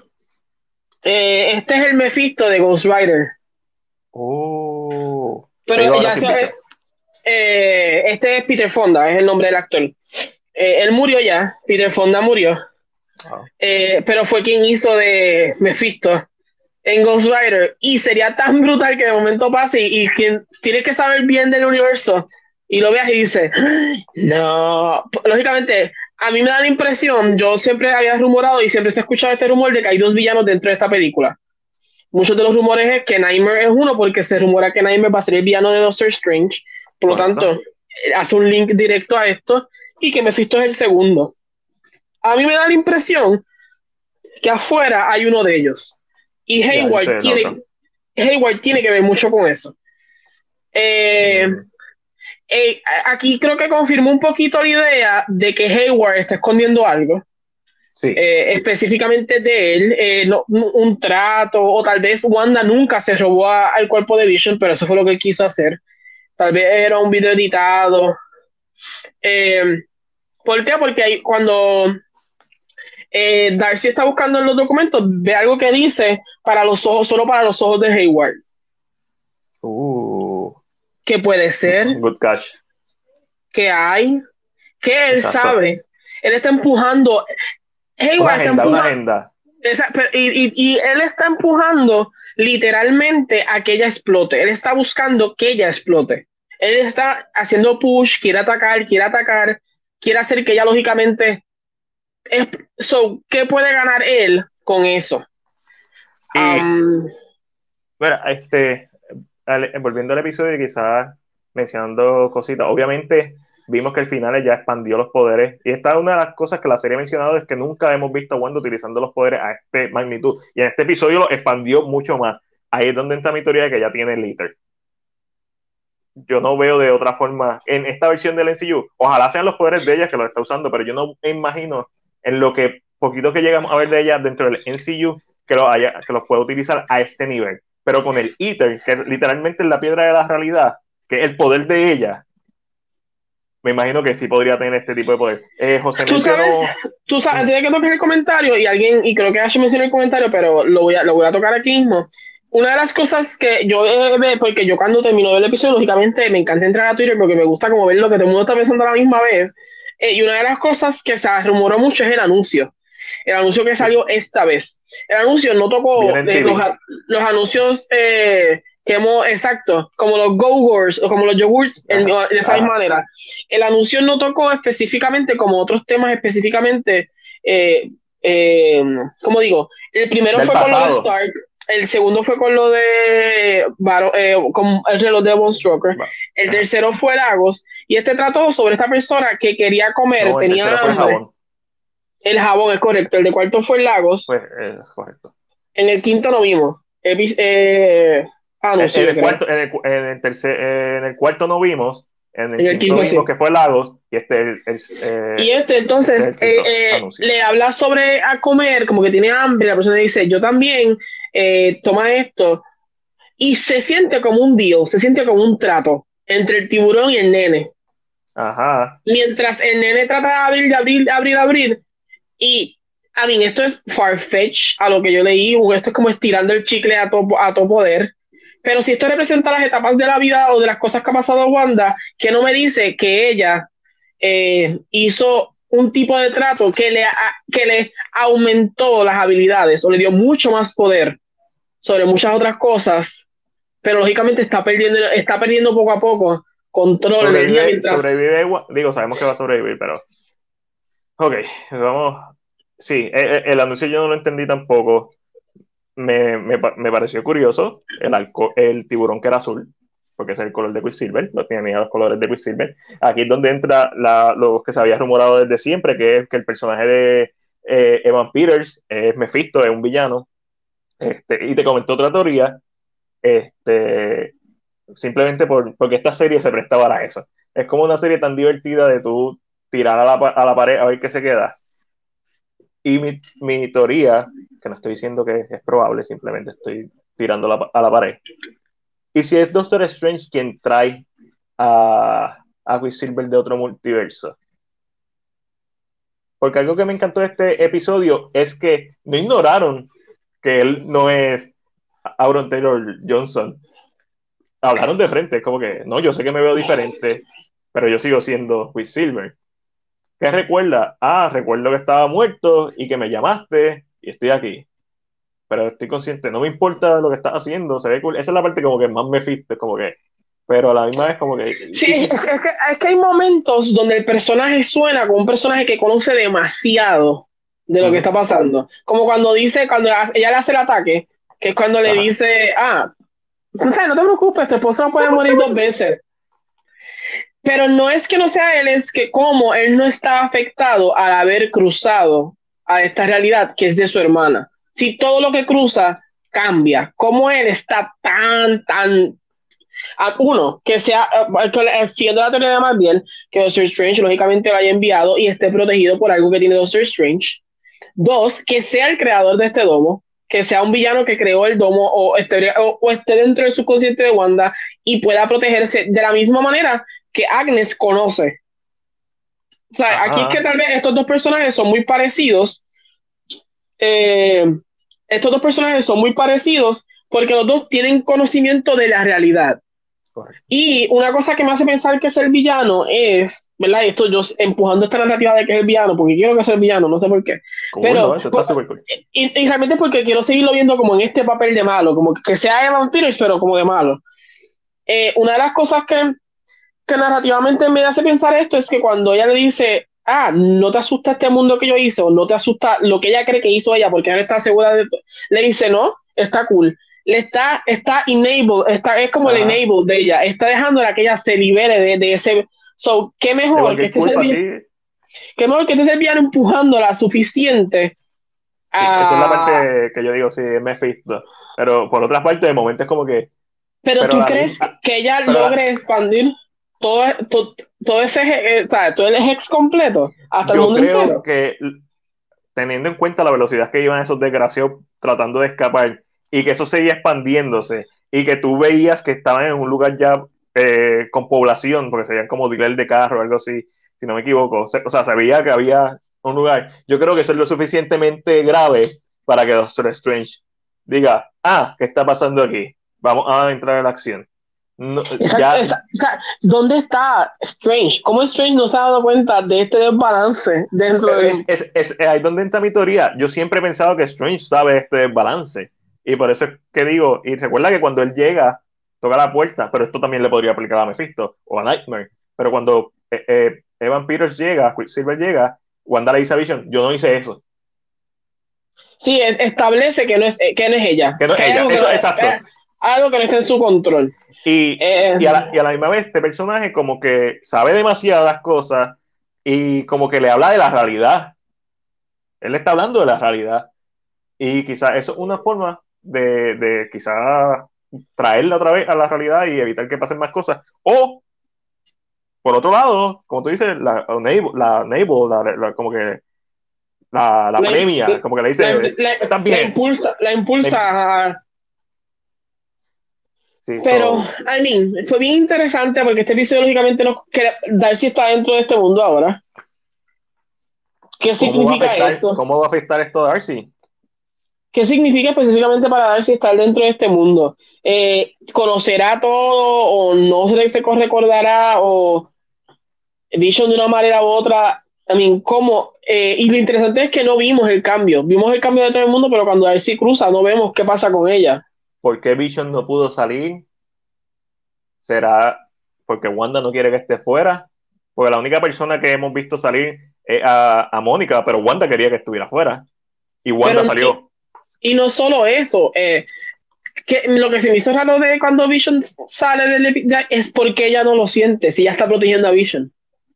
Porque no fue ella quien sintió a menos que Quicksilver la esté envolviendo lo suficiente para que ella no esté percate y el nene, lógicamente, teniendo las mismas habilidades, se percata de, lo que está sucediendo. Porque si, si su mayor protección son los nenes y Vision, a mí, yo, yo tuviera el sentido, el sexto sentido, como que cualquier cosa que pase, lo siente, y él sale. Y si el nene no se lo dice, that's it.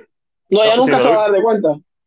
So, sigue siendo interesante. Sabemos que obviamente ya salimos de la mitad de, de la serie ya estamos en los últimos tres episodios. Este va a ser el clímax de la serie. Yo, eh, yo pienso que si este episodio estuvo el final intenso, esto va a ser así de ahora en adelante. So, hasta las personas que quizás no les gustó mucho los primeros cuatro episodios de la serie, creo que les van a encantar estos últimos tres. Sigue siendo interesante, seguimos sin tener todas las respuestas, que es algo brillante. Yo entiendo que ya para el episodio de mañana, el de mañana, ay, si quisiera yo que fuera mañana, el episodio del viernes que viene, eh, lógicamente entramos a Modern Family, que es el último, pero entendemos también que ahí es donde empezamos a ver a ella cambiando las cosas, como porque ya hemos visto ah, esto en los trailers. Ah, em, y este es el mismo episodio donde la vemos a ella volar, que dice, ah. let's, protect, our house, y como que se tira al aire. ¿Contra quién la va a proteger? Eh, ¿Contra Thor? La pregunta es, ella, cuando ella dice eso, ¿está Vision al lado de ella? Sí. Porque Vision no va a atacar. Vision está muy open, su mente está como muy, a menos que al haber salido le haya borrado la memoria y haya hecho un mini reset. Sandra Richards. Vamos a hablar de, de lo. Obviamente, nadie piensa aquí que el cambio que Elizabeth Olsen mencionó, el gran cambio al nivel de Luke Skywalker, es Quicksilver. Nadie lo piensa. Sería bien decepcionante, no un mal cambio. Me encantó, me gustó lo que hizo Evan Peters. ¿Cuál sería un cambio al nivel de Robert Downey Jr. Yo hice una lista de ocho del más posible, del más probable. Yo sé, cuál va a ser. Al menos, ¿ya sabes cuál va a ser? Richard de, de la primera Fantasy Four. Durísimo. A mí me encanta ese actor como Richard. Y de uno así, y de uno así. No, pero no creo que sea él. tiene una serie en, en, en Hulu. Este, espera, les voy a dar mi, mi top 8. El más probable Doctor Strange, por la conexión que hay entre el multiverso Madness. A la misma vez, es un buen cambio, pero no un cambio a nivel de Skywalker. No lo es. Segundo, Captain America. Porque depende de cuándo em, movieron las piedras del infinito, pues Captain America, y en base a mi teoría de que las piedras del infinito tienen un papel más protagónico en la serie del que sabemos, Este, no, y, pues, y, y, no tanto, y tú estás muy bien en esa línea porque si los que son medios nerdos como yo, así medio, oh, lo, que hacemos es leer todo lo que queremos leer, eh, el Big Bang dentro del MCU es el creador de, la, de, las piedras del infinito. Por lo tanto, y una de las cosas que dice claramente es que cuando pasó el Big Bang, lo que, sea, lo que había era energía, el CMR something, que es la misma energía que está protegiendo el domo. Magnetic Background Energy.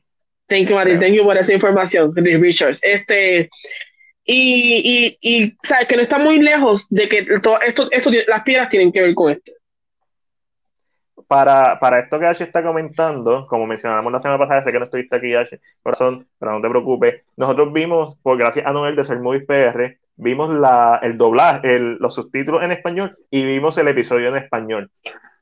Mónica se refiere a una mujer.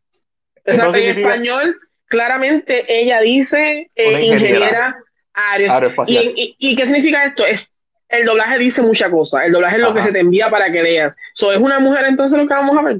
podría ser su Storm. Me encantaría que fuera su Storm. estamos negando que pueda.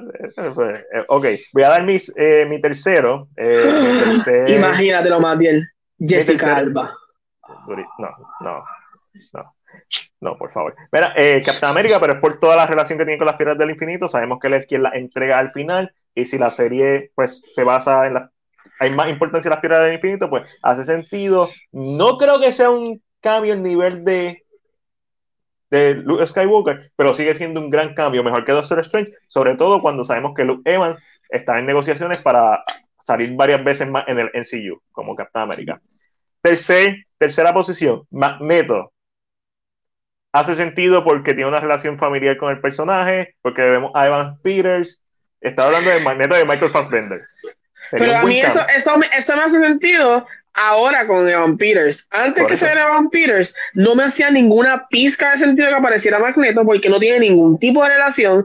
Y como día entraba a, a, mí, no, cuando la gente decía Magneto, yo decía, ¿y, por, y el de Fassbender? No, ni, ni, siquiera un Magneto dentro de este universo. Yo decía, no. ¿why? ¿Por qué Magneto, si ya no tiene relación con él, no hay. Tu padre murieron cuando tenían 10 años. Como que no hay, ligadura alguna con el personaje porque Magneto tiene que salir. Ahora que está Evan Peters, eh, lógicamente cambia un poco todo. Pero como que para mí como quiera Magneto no es el, el sí es. Mira, mi gente, yo espero que narrativamente me guste.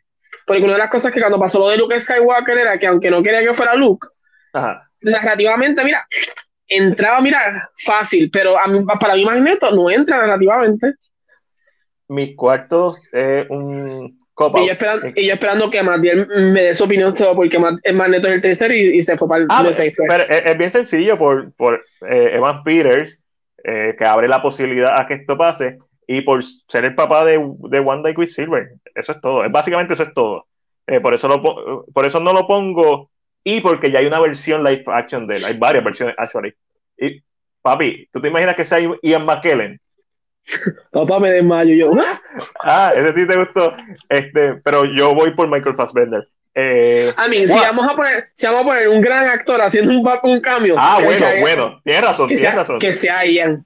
No es por quitarle mérito a Michael Fassbender, que es otro gran actorazo, pero Ian. pero, ver a Ian vestido de magneto, yo lloro ahí mismo. Yo, Matías, antes de que siga, espérate, yo sé que estás ahí, pero como hay muchos comentarios de hablando de lo mismo, no quiero dar un poquito uh, espacio este interesante. La ingeniera, Roberto. La ingeniera. Eh, mucha gente ha mencionado que puede ser Blue Marvel porque, porque es ingeniero ahora dentro del universo, pero esto es un. Eh, John dice que Magneto. John, que ¿por qué Magneto? No entiendo, deja de estar inventándotela. Eh, mucha gente diciendo hasta tú y Maguire, ¿para qué? Voy, voy, voy, voy, está en la lista. Este, Peter me escribe, Hawkeye, Hawkeye. Narrativamente funciona. Sí, pero no es Luke Skywalker. Plus, eh, Paul Bettany dijo que era un actor que, que, que, que, siempre había deseado trabajar con él. Y a McKellen entra en esa línea. Pero eso quiere decir que no es el actor que hizo con el Beautiful Mind. ¿Quién sale en Beautiful Mind que está en el MCU? Eh, en el MCU, Beautiful Mind. No, eh, yo, yo, sé que Paul Bettany ha trabajado con otros actores del MCU antes. ¿Sabemos quiénes son? Eh, Ed Harris sale, pero no es del MCU, Russell Crowe es no. no, no, espérate, entonces yo sé que Paul Bettany, yo había leído esto en algún lado. Eh. Pero más puedes seguir lo que yo busco a ver okay. dónde mi cuarto lugar es y, un no, y, y tampoco es Ian McKellen, porque él sale con Paul Bettany en The Da Vinci Code. Durísimo. Mi cuarto lugar es los Fantastic Four o Doctor Doom. Ese es mi cuarto lugar. ¿Por qué? Porque hemos visto que hay como que referencias. Si es que son referencias, a lo mejor somos nosotros como fanáticos imaginándonos cosas, pero cuando en el episodio 4, cuando en el episodio 4 están hablando de, del programa espacial, y que desaparecieron la mitad y que de los que quedan, esa mitad, la mitad está asustado, pues más la ingeniera espacial, su store, pues sería cool. Sin embargo, no hemos, también tiene que ser un personaje al nivel de, y con un actor al nivel de Skywalker. Aquí es donde entra John Krasinski y Emily Blunt, que tú sabes que es el fan casting, o Doctor Doom. ¿Tú te imaginas el Doctor Doom de las películas de Fantastic Four? Y así, Ah, ah. para, nosotros. esos, son cambios, esos son cambios grandes que son al nivel de Luke, que tú dices. Sí, son personajes grandes. Pero para mí, cada vez. Eh, ya aquí estoy en Farfetch. Para mí, ya estoy Farfetch. Número 5, Deadpool. Te voy a dar mi razón por Deadpool. Yo sé que es súper random. Pero, ¿qué fue lo último que vimos hacer a Deadpool en su película? Tener una máquina para transportarse en el tiempo y ir cambiando de realidades.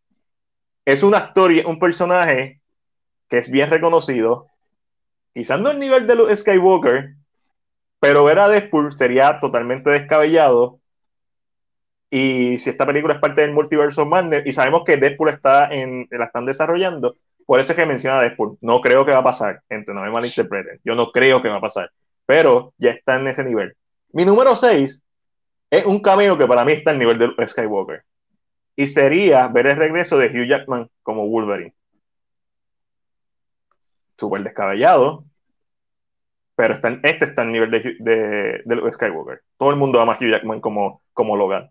So, pero entonces, narrativamente, no entiendo qué tipo de función tendría, excepto que en House of M, ese el, un personaje, él es el principal.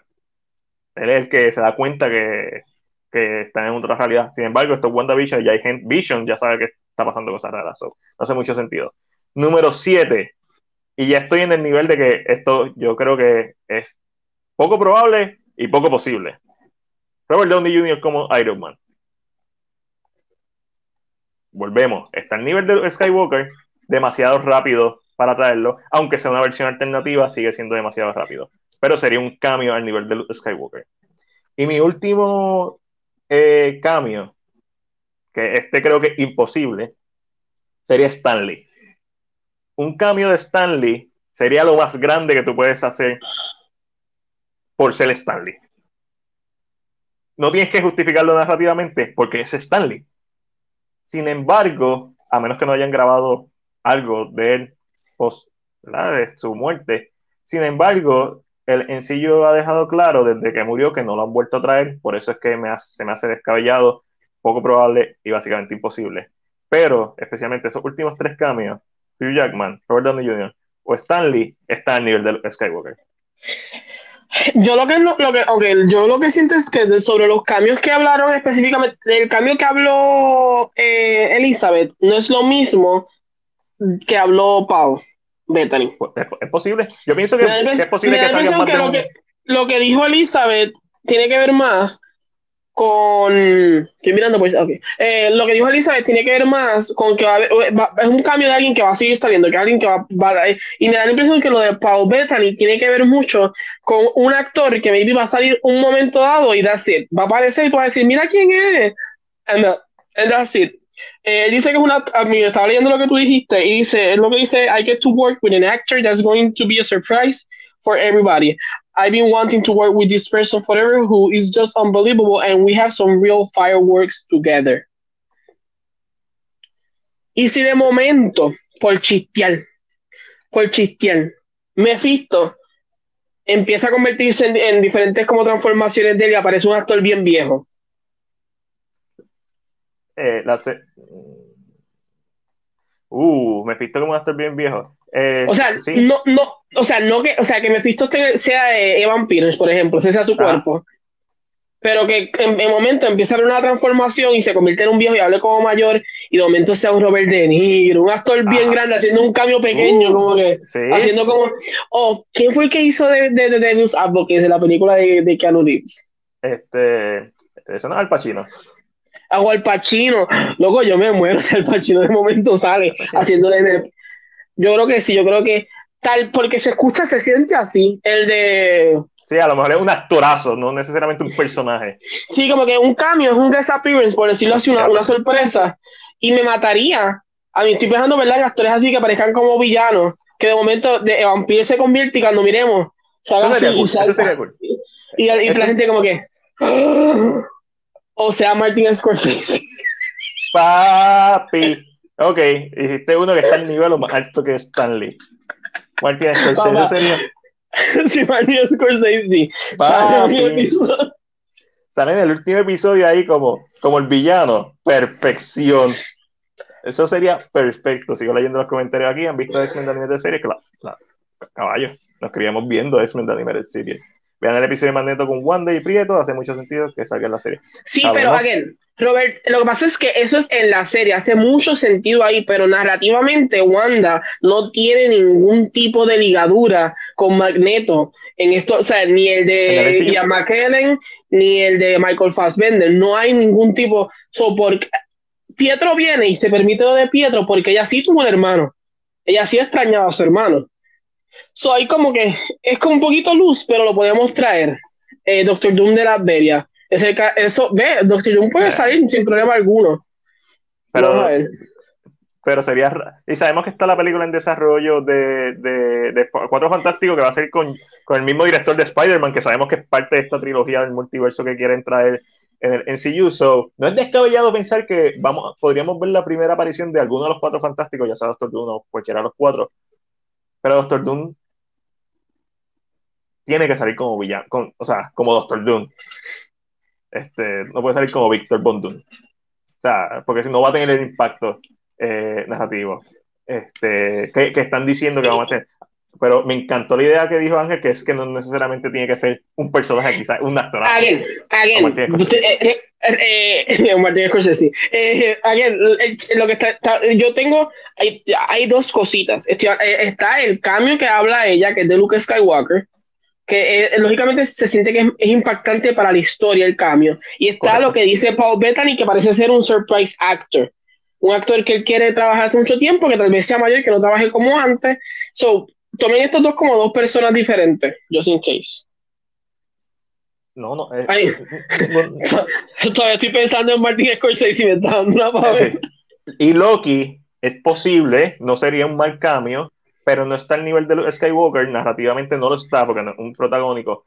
Y dos, es bastante predecible hasta cierto punto porque sabemos que su serie también, su serie también se trata de viajar en el tiempo, otras realidades posiblemente. So, no es descabellado pensar de que, es, ah, de que aparezca un cambio de, de Loki, pero estamos buscando un actor con que Paul Bettany ya haya trabajado. Y tengan en cuenta que el, el, hecho de que Paul Bettany haya salido en Age of Ultron, en Civil War y en, eh, en Infinity War, no significa que él ha trabajado con todos los actores que salen en esa película.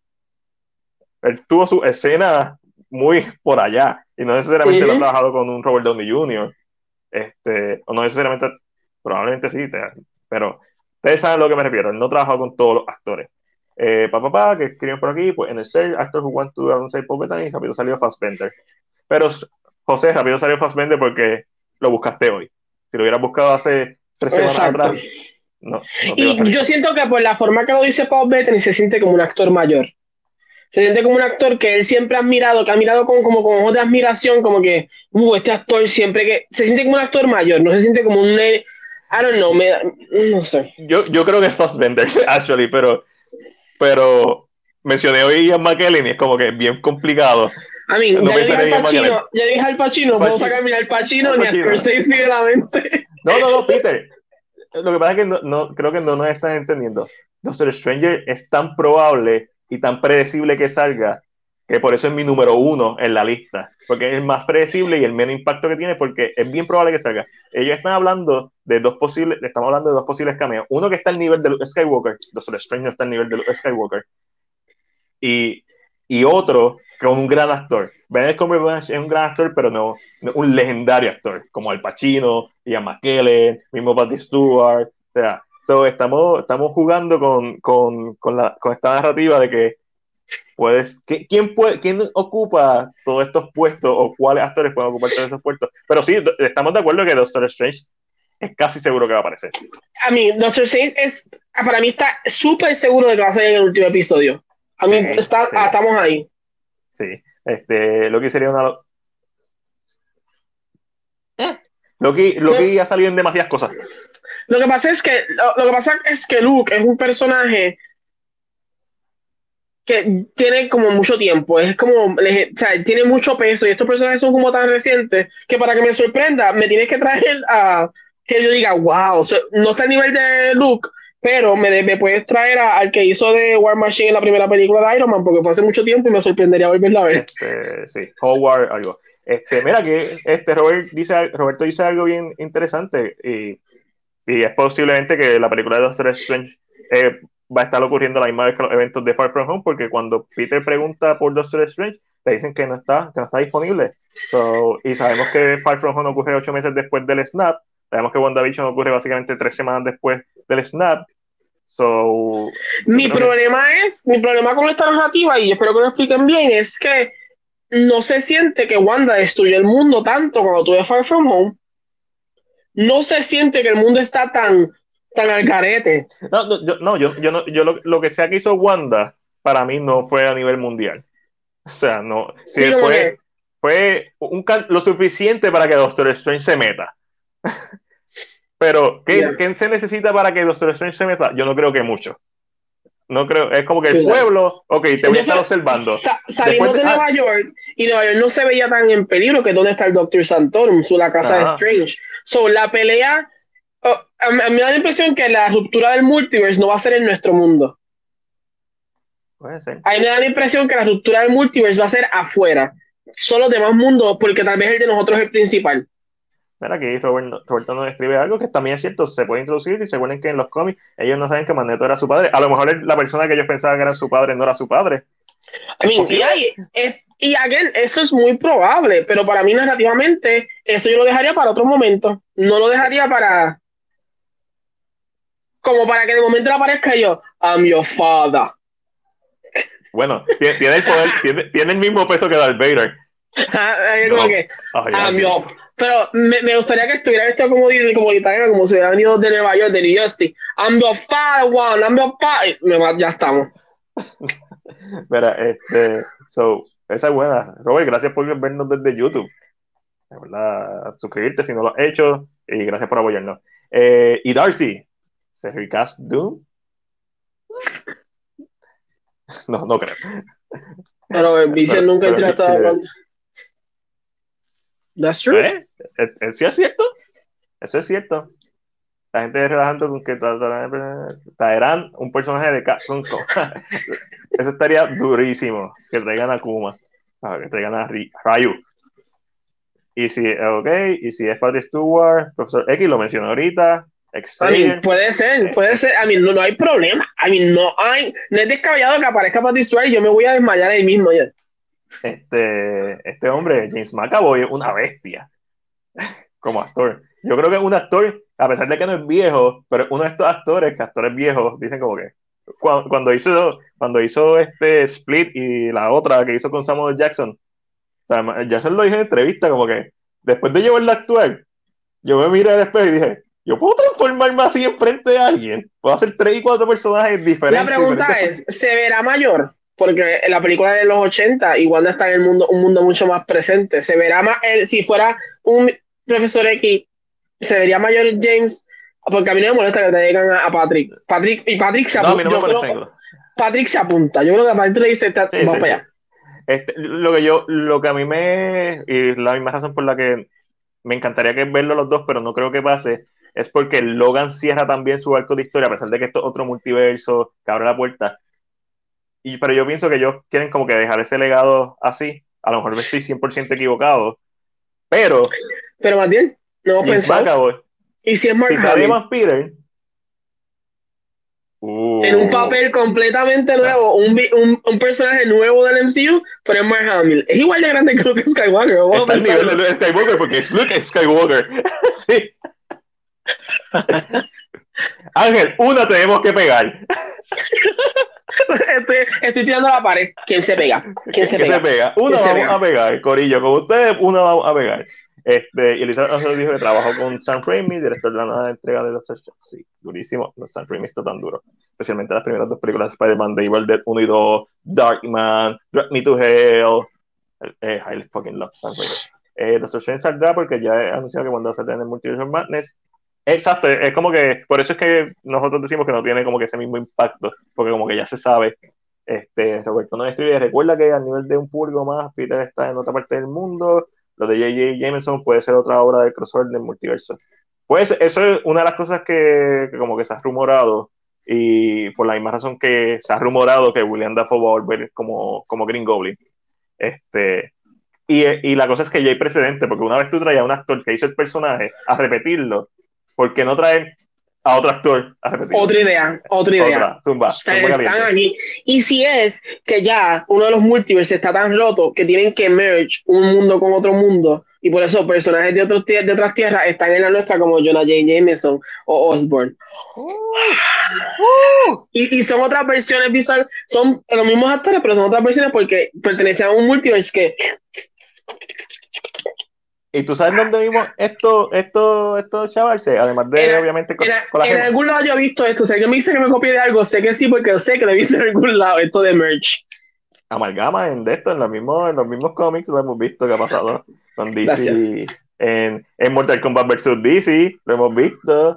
Este, en si lo, si lo pego, si lo pego, me dan crédito, por favor, just in case. ¿Sabes qué? O sea, o sea yo sé que Spider-Man 3 está saturada, en base a lo, a lo, que se rumora, está saturada de personajes. Al único personaje que a mí me interesa ver de cambio, obviamente me va a encantar ver a Tobey Maguire, Andrew Garfield, tener como que una oportunidad más de interpretar a los personajes, pero ya yo vi Spider-Man Into the Spider-Verse. Yo sé que no, es lo mismo, pero es lo mismo. yo sé que es animado, pero sigue siendo bueno. Este, pero Tom Hardy, Tom Hardy, yo quiero ver a Tom Hardy interactuar con Tom Holland. Eh, Carlos nos dice, yo creo que el Luis, el Luis, el pana de, de Ant-Man. Papi, Michael Peña. ¿Te imaginas que sea Michael Peña en jodido cameo? Y es Michael Peña contando la jodida historia. Estaba sacando el gato del cuarto. durísimo, durísimo, Carlos. Eh, Luis, a darnos el resumen del primer season de WandaVision. Como Olaf, a lo Olaf, que obviamente está inspirado en, en Luis, en Ant-Man. Eh, el mismo ¿Cómo decir? Durísimo. Está, eso, está duro, eso está duro. Eso, eso, para mí es un cambio, nivel Luke Skywalker, pero cuando yo vea a Mark Hamill, yo voy a hacer... Sí, sí. Estos actores poderosos. Es, es, Luke Skywalker, literalmente. Eh, como pasó en el crossover de Christian Infinity Earth. No sé. Exacto, tengo que ser Batman. Papi, Mickey. John. No, no, John. Con Mickey. Imagínate que aparezca el ratón en la puerta, Wanda como que, ¡ay, un ratón! Y de momento se empieza a transformar y ser villano. So planificó siempre todo. No sé, eso tiene que estar. Tengo que escribirlo bien para que me, ni, ni, eso, ni eso arregla lo mal escrito que está. ellos se metieron en una esquina tan jodida que tuvieron que usar. eso es ridículo. Por, eso es que a veces, por eso es que a veces yo no, yo no me emociono con los. Porque a veces uno. Eh, porque a veces uno se emociona más, o uno como, como fanático tiene mejores ideas que, que estos escritores. A veces yo digo, yo no me quiero emocionar porque también yo pienso, mira, yo, Mark Hamill como me Mephisto, como dijo este John, son un parazo, son un parazo. Al nivel de Skywalker, literal. O sea, es como que. Yo, pensaba que no había algo como que Stanley era el top. Mark Hamill es literalmente el top. O sea, no, no va a pasar eso en cuanto a, la referencia. Eh, el conejo. Estoy pensando. El conejo obligado. Es que sería cool. ¿Qué sería cool? Ben Affleck como, como Daredevil. Yo siempre me quedé con ganas de ver esa, la secuela de esa película. Electra, una secuela, un spin-off. Bastante malo que bastante veces que la he visto, bastante que me gusta. José, de ahí mismo es donde me copié, de, del CW Universe, que la Tierra se merge, aunque pasa en diferentes lados, pero eso es lo más reciente que recuerdo. Yo creo que ahí, ¿dónde va a perder, dónde va a perder Stops? Porque la rata se convirtió en el villano. Oh, true that, Mickey. Ah, pero Mickey, ustedes saben, ustedes han visto los videos de, de South Park, ustedes, ¿es South Park? o de Family Guy, tiene que ser Family Guy. Ustedes saben que Mickey no come cuentos. No. que si, si te comiste una, una jaiba. ¿Por qué? No sé. Ah, no, no he visto la película de Kimetsu no Yaiba. No he visto Demon Slayer. Y yo pensando como que una jaiba, ¿qué carajo tú hablas? ¿Qué tú estás viendo? No, no la he visto porque no la he conseguido de manera legal. No la quiero ver ilegalmente. Este, a mí me encantó Demon Slayer, Peter, pero de que a otro nivel, episodio 19, uno de mis episodios de anime favoritos de todos los tiempos. Episodio 1 está en la freaking madre, otro de mis primeros episodios, posiblemente mi primer episodio. O sea, eh, hablando de episodios número uno en anime, primer episodio de Demon Slayer está top tier. Este, Kimetsu Yaiba, ni Demon Slayer. No, que es la casa de Ángel.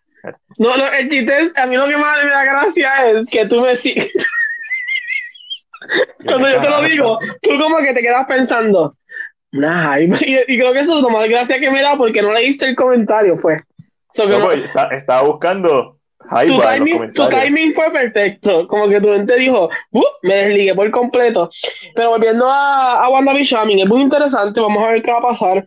Eh, ya entiendo que el próximo episodio, que es el 7, eh, cierra o, o, explota, sería el clímax final. Eh, y entonces entra. Y ya para el próximo episodio, tenemos que ver a quién va a conocer este Mónica. Porque ya va de camino a encontrarse con esta persona en el puente, según lo que se entiende. So, hay que ver a la persona. Maybe ese es el, el cliffhanger del episodio. Cuando de momento diga, How are you? Vemos caminando de espalda. Vemos este pelo rubio y es más Frost. Usted no. Este, eh, so que porque yo eh, eh, en el chat no, nos había dicho, y es muy cierto, no hemos visto nada de los últimos dos episodios. No hay nada visual, al parecer, de los últimos dos episodios, porque todo lo que, si recuerdan Taylor ahora, todo lo que queda del próximo episodio, que es el episodio eh, Mother Family-ish. So, es interesante. a mí, a, mí, a mí está encantando. Siento que cuando se acabe la voy a ver completa un solo cantazo porque quiero como que immerse como una película so mm. no, es descabellado no, no, a mí no lo es, pero yo pienso que ella está muy, ella, yo, yo creo que ella, ella, la va a enfocar mucho tal vez afuera, como que cosas del espacio, yo no creo que ella esté en la Tierra. Mm, me da la impresión que como el mundo, esa, o sea, como la mitad del mundo desapareció y como ya dijo una vez, el mundo no tiene los Avengers, maybe alrededor del mundo hay problemas que están surgiendo por este, por el regreso de toda esta gente. Vamos a hablar claro, en, sí está bien jodido, sin la gema, que es básicamente lo que controla los aspectos de, de las diferentes, del poder, de la realidad, etcétera, etcétera. El, ese, ese universo, el sencillo, está en peligro, o sea, ya no tiene algo que controle eso. La realidad, todo, todos los que quieren ver con la realidad están buscando la jodida piedra de la realidad. El ITER o están tratando de manipular la realidad. Todos los que quieren poder, como Galactus, van a intentar adueñarse de eso porque ya hay una, no hay una piedra. Este, sí está bien jodido. ¿Sabes lo que yo quiero ver? La serie que yo vería, like, Take Money. Dime. ¿Y si es Khan? Khan no me sorprendería, primero porque no es, un, no al nivel de Luke Skywalker, segundo porque sabemos que va a salir pronto, ya tenemos al actor, no, no, pero, un, no, es un mal villano. No el cambio, el. ¿El villano principal? No, el, el, aeroespacial. El, el, ingeniero aeroespacial.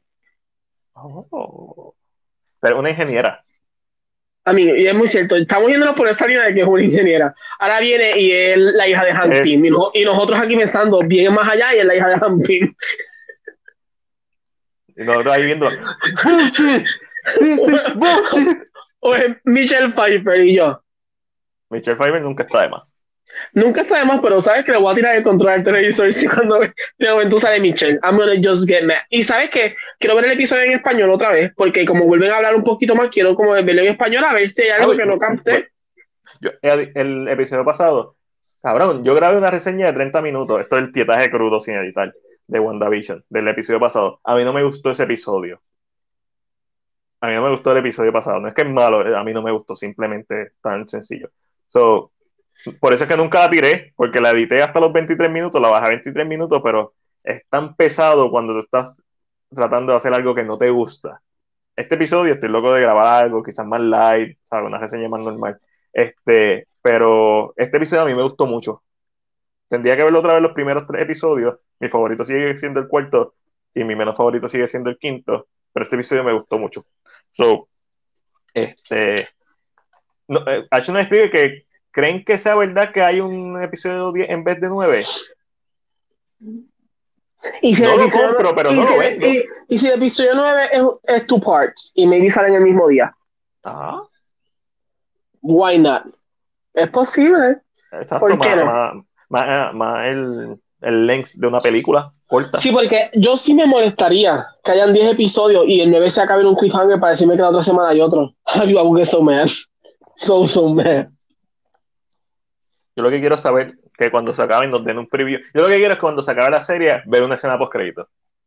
Porque yo me quedo viendo todos estos episodios con un pendejo hasta que se acaban los créditos, esperando una jodida escena post crédito, o un, Next Week en WandaVision, y, un carajo. Y Matías se sabe hasta los actores que hacen la voz en portugués, en italiano, en francés. Sí, cabrón, ahí yo. Ah, sí, mira, este, Pedrito Pascal haciendo la voz de, de Pietro porque votaron al otro. Vamos a leer los comentarios para cerrar. Eh, por su relación con Rambo. Ah, sí, sí, no, claro, no es descabellado, Captain Marvel, y, y más ahora que Mónica aparentemente va a tener poderes.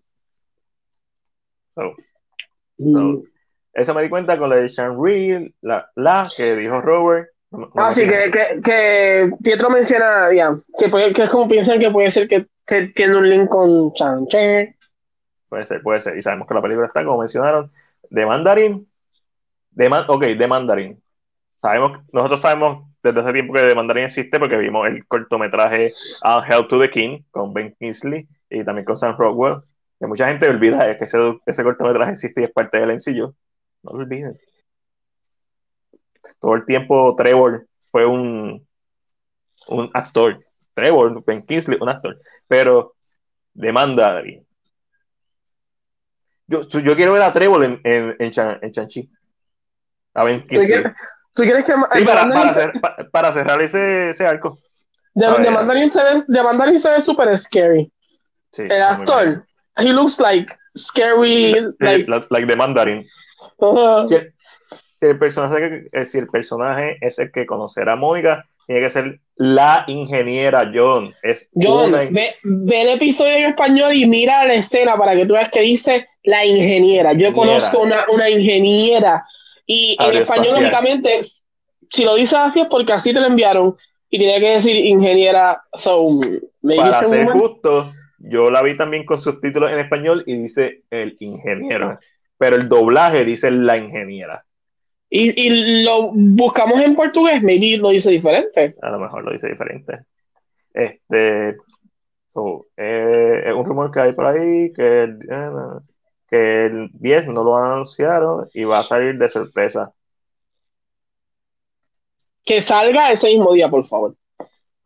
Puede ser, ojalá, cool, más. Thanos.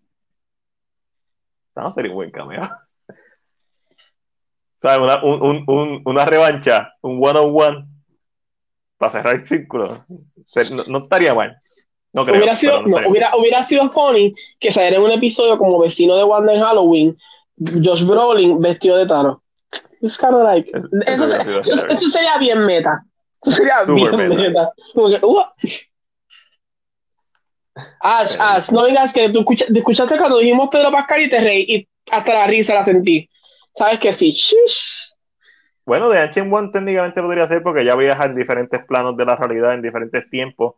No es descabellado, es poco probable porque ya Doctor Strange, ¿verdad? El, el Sorcerer Supreme, pero no es descabellado, no, no, no, es, no está ajeno. Sin embargo, es un personaje que ya hemos visto, volvemos a lo mismo, es ningún, nada de lo que se ha dicho es descabellado, excepto Martin Scorsese.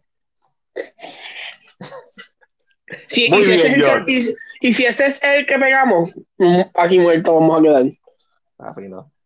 Ponemos el clip ahí, cortamos el clip con la fecha, nosotros diciendo Martin Scorsese, saliendo Martin Scorsese, lo único que lo dijeron. No, o- Entonces- o, tú- o tú te imaginas de momento que estén grabando el, el episodio y se eche para atrás, se dé para atrás y sea una cámara de, de- de estudio de televisión y esté Martin. Cut. El último episodio, el último episodio. Estaría ¿Te duro. imaginas? Y yo, wow, qué, qué, wow. Oh, John la partió más que eso. Como que, ya, a mí es posible. Ya entra el otro, que entre. Moore Exacto. y que ya lo ve y diga, He took everything from me. Ah, una de las partes que me gusta es cuando ella le dice, ah, ¿dónde está tu acento? Y él le dice, y el tuyo. Y eso, se- eso se yo, lo que pasa es que. Pixie se siente como el fanático, a preguntando las mismas cosas que dónde está tu acento. Y el tuyo. Vos, tú no metes cabras salamambiche.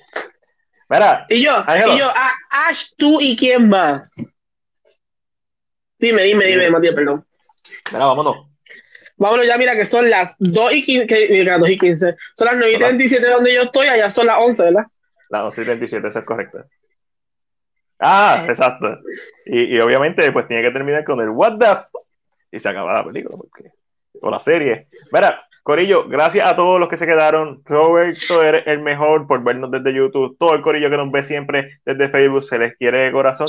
Y si nos escuchaste a través de Spotify, Anchor, Google Podcast, Apple Podcast, donde sea que nos escuchaste, gracias por escucharnos y hacer de CinePR tu podcast donde se habla mierda con cojones de WandaVision y de todo lo relacionado al mundo del cine. Y Ultron. Dice Ultron. Hmm. Eso lo escribió Roberto. ¿Qué que Wanda escuché? I got no strings on me. ya. No, So- la gente, en verdad, muchas gracias por estar hasta aquí, porque nosotros a veces hablamos tan ganancias y hacemos chistes y estamos, so que como siempre digo, como siempre digo a los de K-pop, a los de K-drama, también se lo puedo decir a ustedes, me va a poner, me va a poner muchi. Gracias, gracias siempre por el apoyo y por y por ser parte de esta conversación es como reunirnos un grupo de amigos y estar todos hablando uno por encima del otro a la misma vez, así que eh, se le aprecia, se le aprecia siempre. Y Ángel, ¿dónde te pueden conseguir a ti? Como ustedes saben, todos los viernes estoy en Cine PR, News Podcast. ¿Y en qué número estamos ya? ¿En el 60, 70? 75. Uh, 75. Así que aquí me pueden conseguir hablando con Matiel y haciendo chistes un poco fuera de, de tono para, para la gente, como el de. No, no, no, no, no, va a ser el No, chiste. Y, y todos los sábados, eh, y, y, ca- y cada dos sábados, que eso quiere decir bisemanal, tengo la sección de K-Drama con Angelo, donde hablo de dramas coreanos, ¿verdad? Eh, y analizo qué me gustó, qué no me gustó, qué podía mejorar, le doy una puntuación. El próximo drama, o el drama que estamos viendo en estos momentos, eh, es While You Were Sleeping, eh, que tiene que ver con sueños y estas cositas. Y voy a estar hablando de este drama el sábado 20. Eso quiere decir este sábado, no, el próximo. Ahí hablaré de este y escogeré otro. Así que si le gustan los dramas coreanos y le gusta este tipo de cositas, le gusta este muchiness, me puede conseguir ahí, es más personal. Año aseo. Y Mantiene a ti, obviamente, perdón, mantiene a ti. A mí me puedes conseguir todos los días en Cine PR a través de nuestras, todas nuestras redes sociales, Facebook, Instagram, Vero, Twitter, YouTube. Los jueves, que siempre se me olvida, pero me puedes conseguir con el corillo de One Shot Movie Podcast con Eric de Tavi TV y Alessandra de Según Alessandra, que van a ver un cambio de alguien por aquí pronto en One Shot. Y así, Este, más grande que el cambio de look. más grande que el cambio de look. Y, como siempre les digo, si quieres que esto sea una relación personal conmigo, con Mac, YouTube. YouTube. En YouTube es donde yo pongo mi alma, mi sudor, horas y horas de editaje. Ahí está en YouTube. Pero, como siempre, todo llega a su fin. Gracias nuevamente por quedarse. Este fue Mac. Angelo. Será hasta la próxima. Se murió.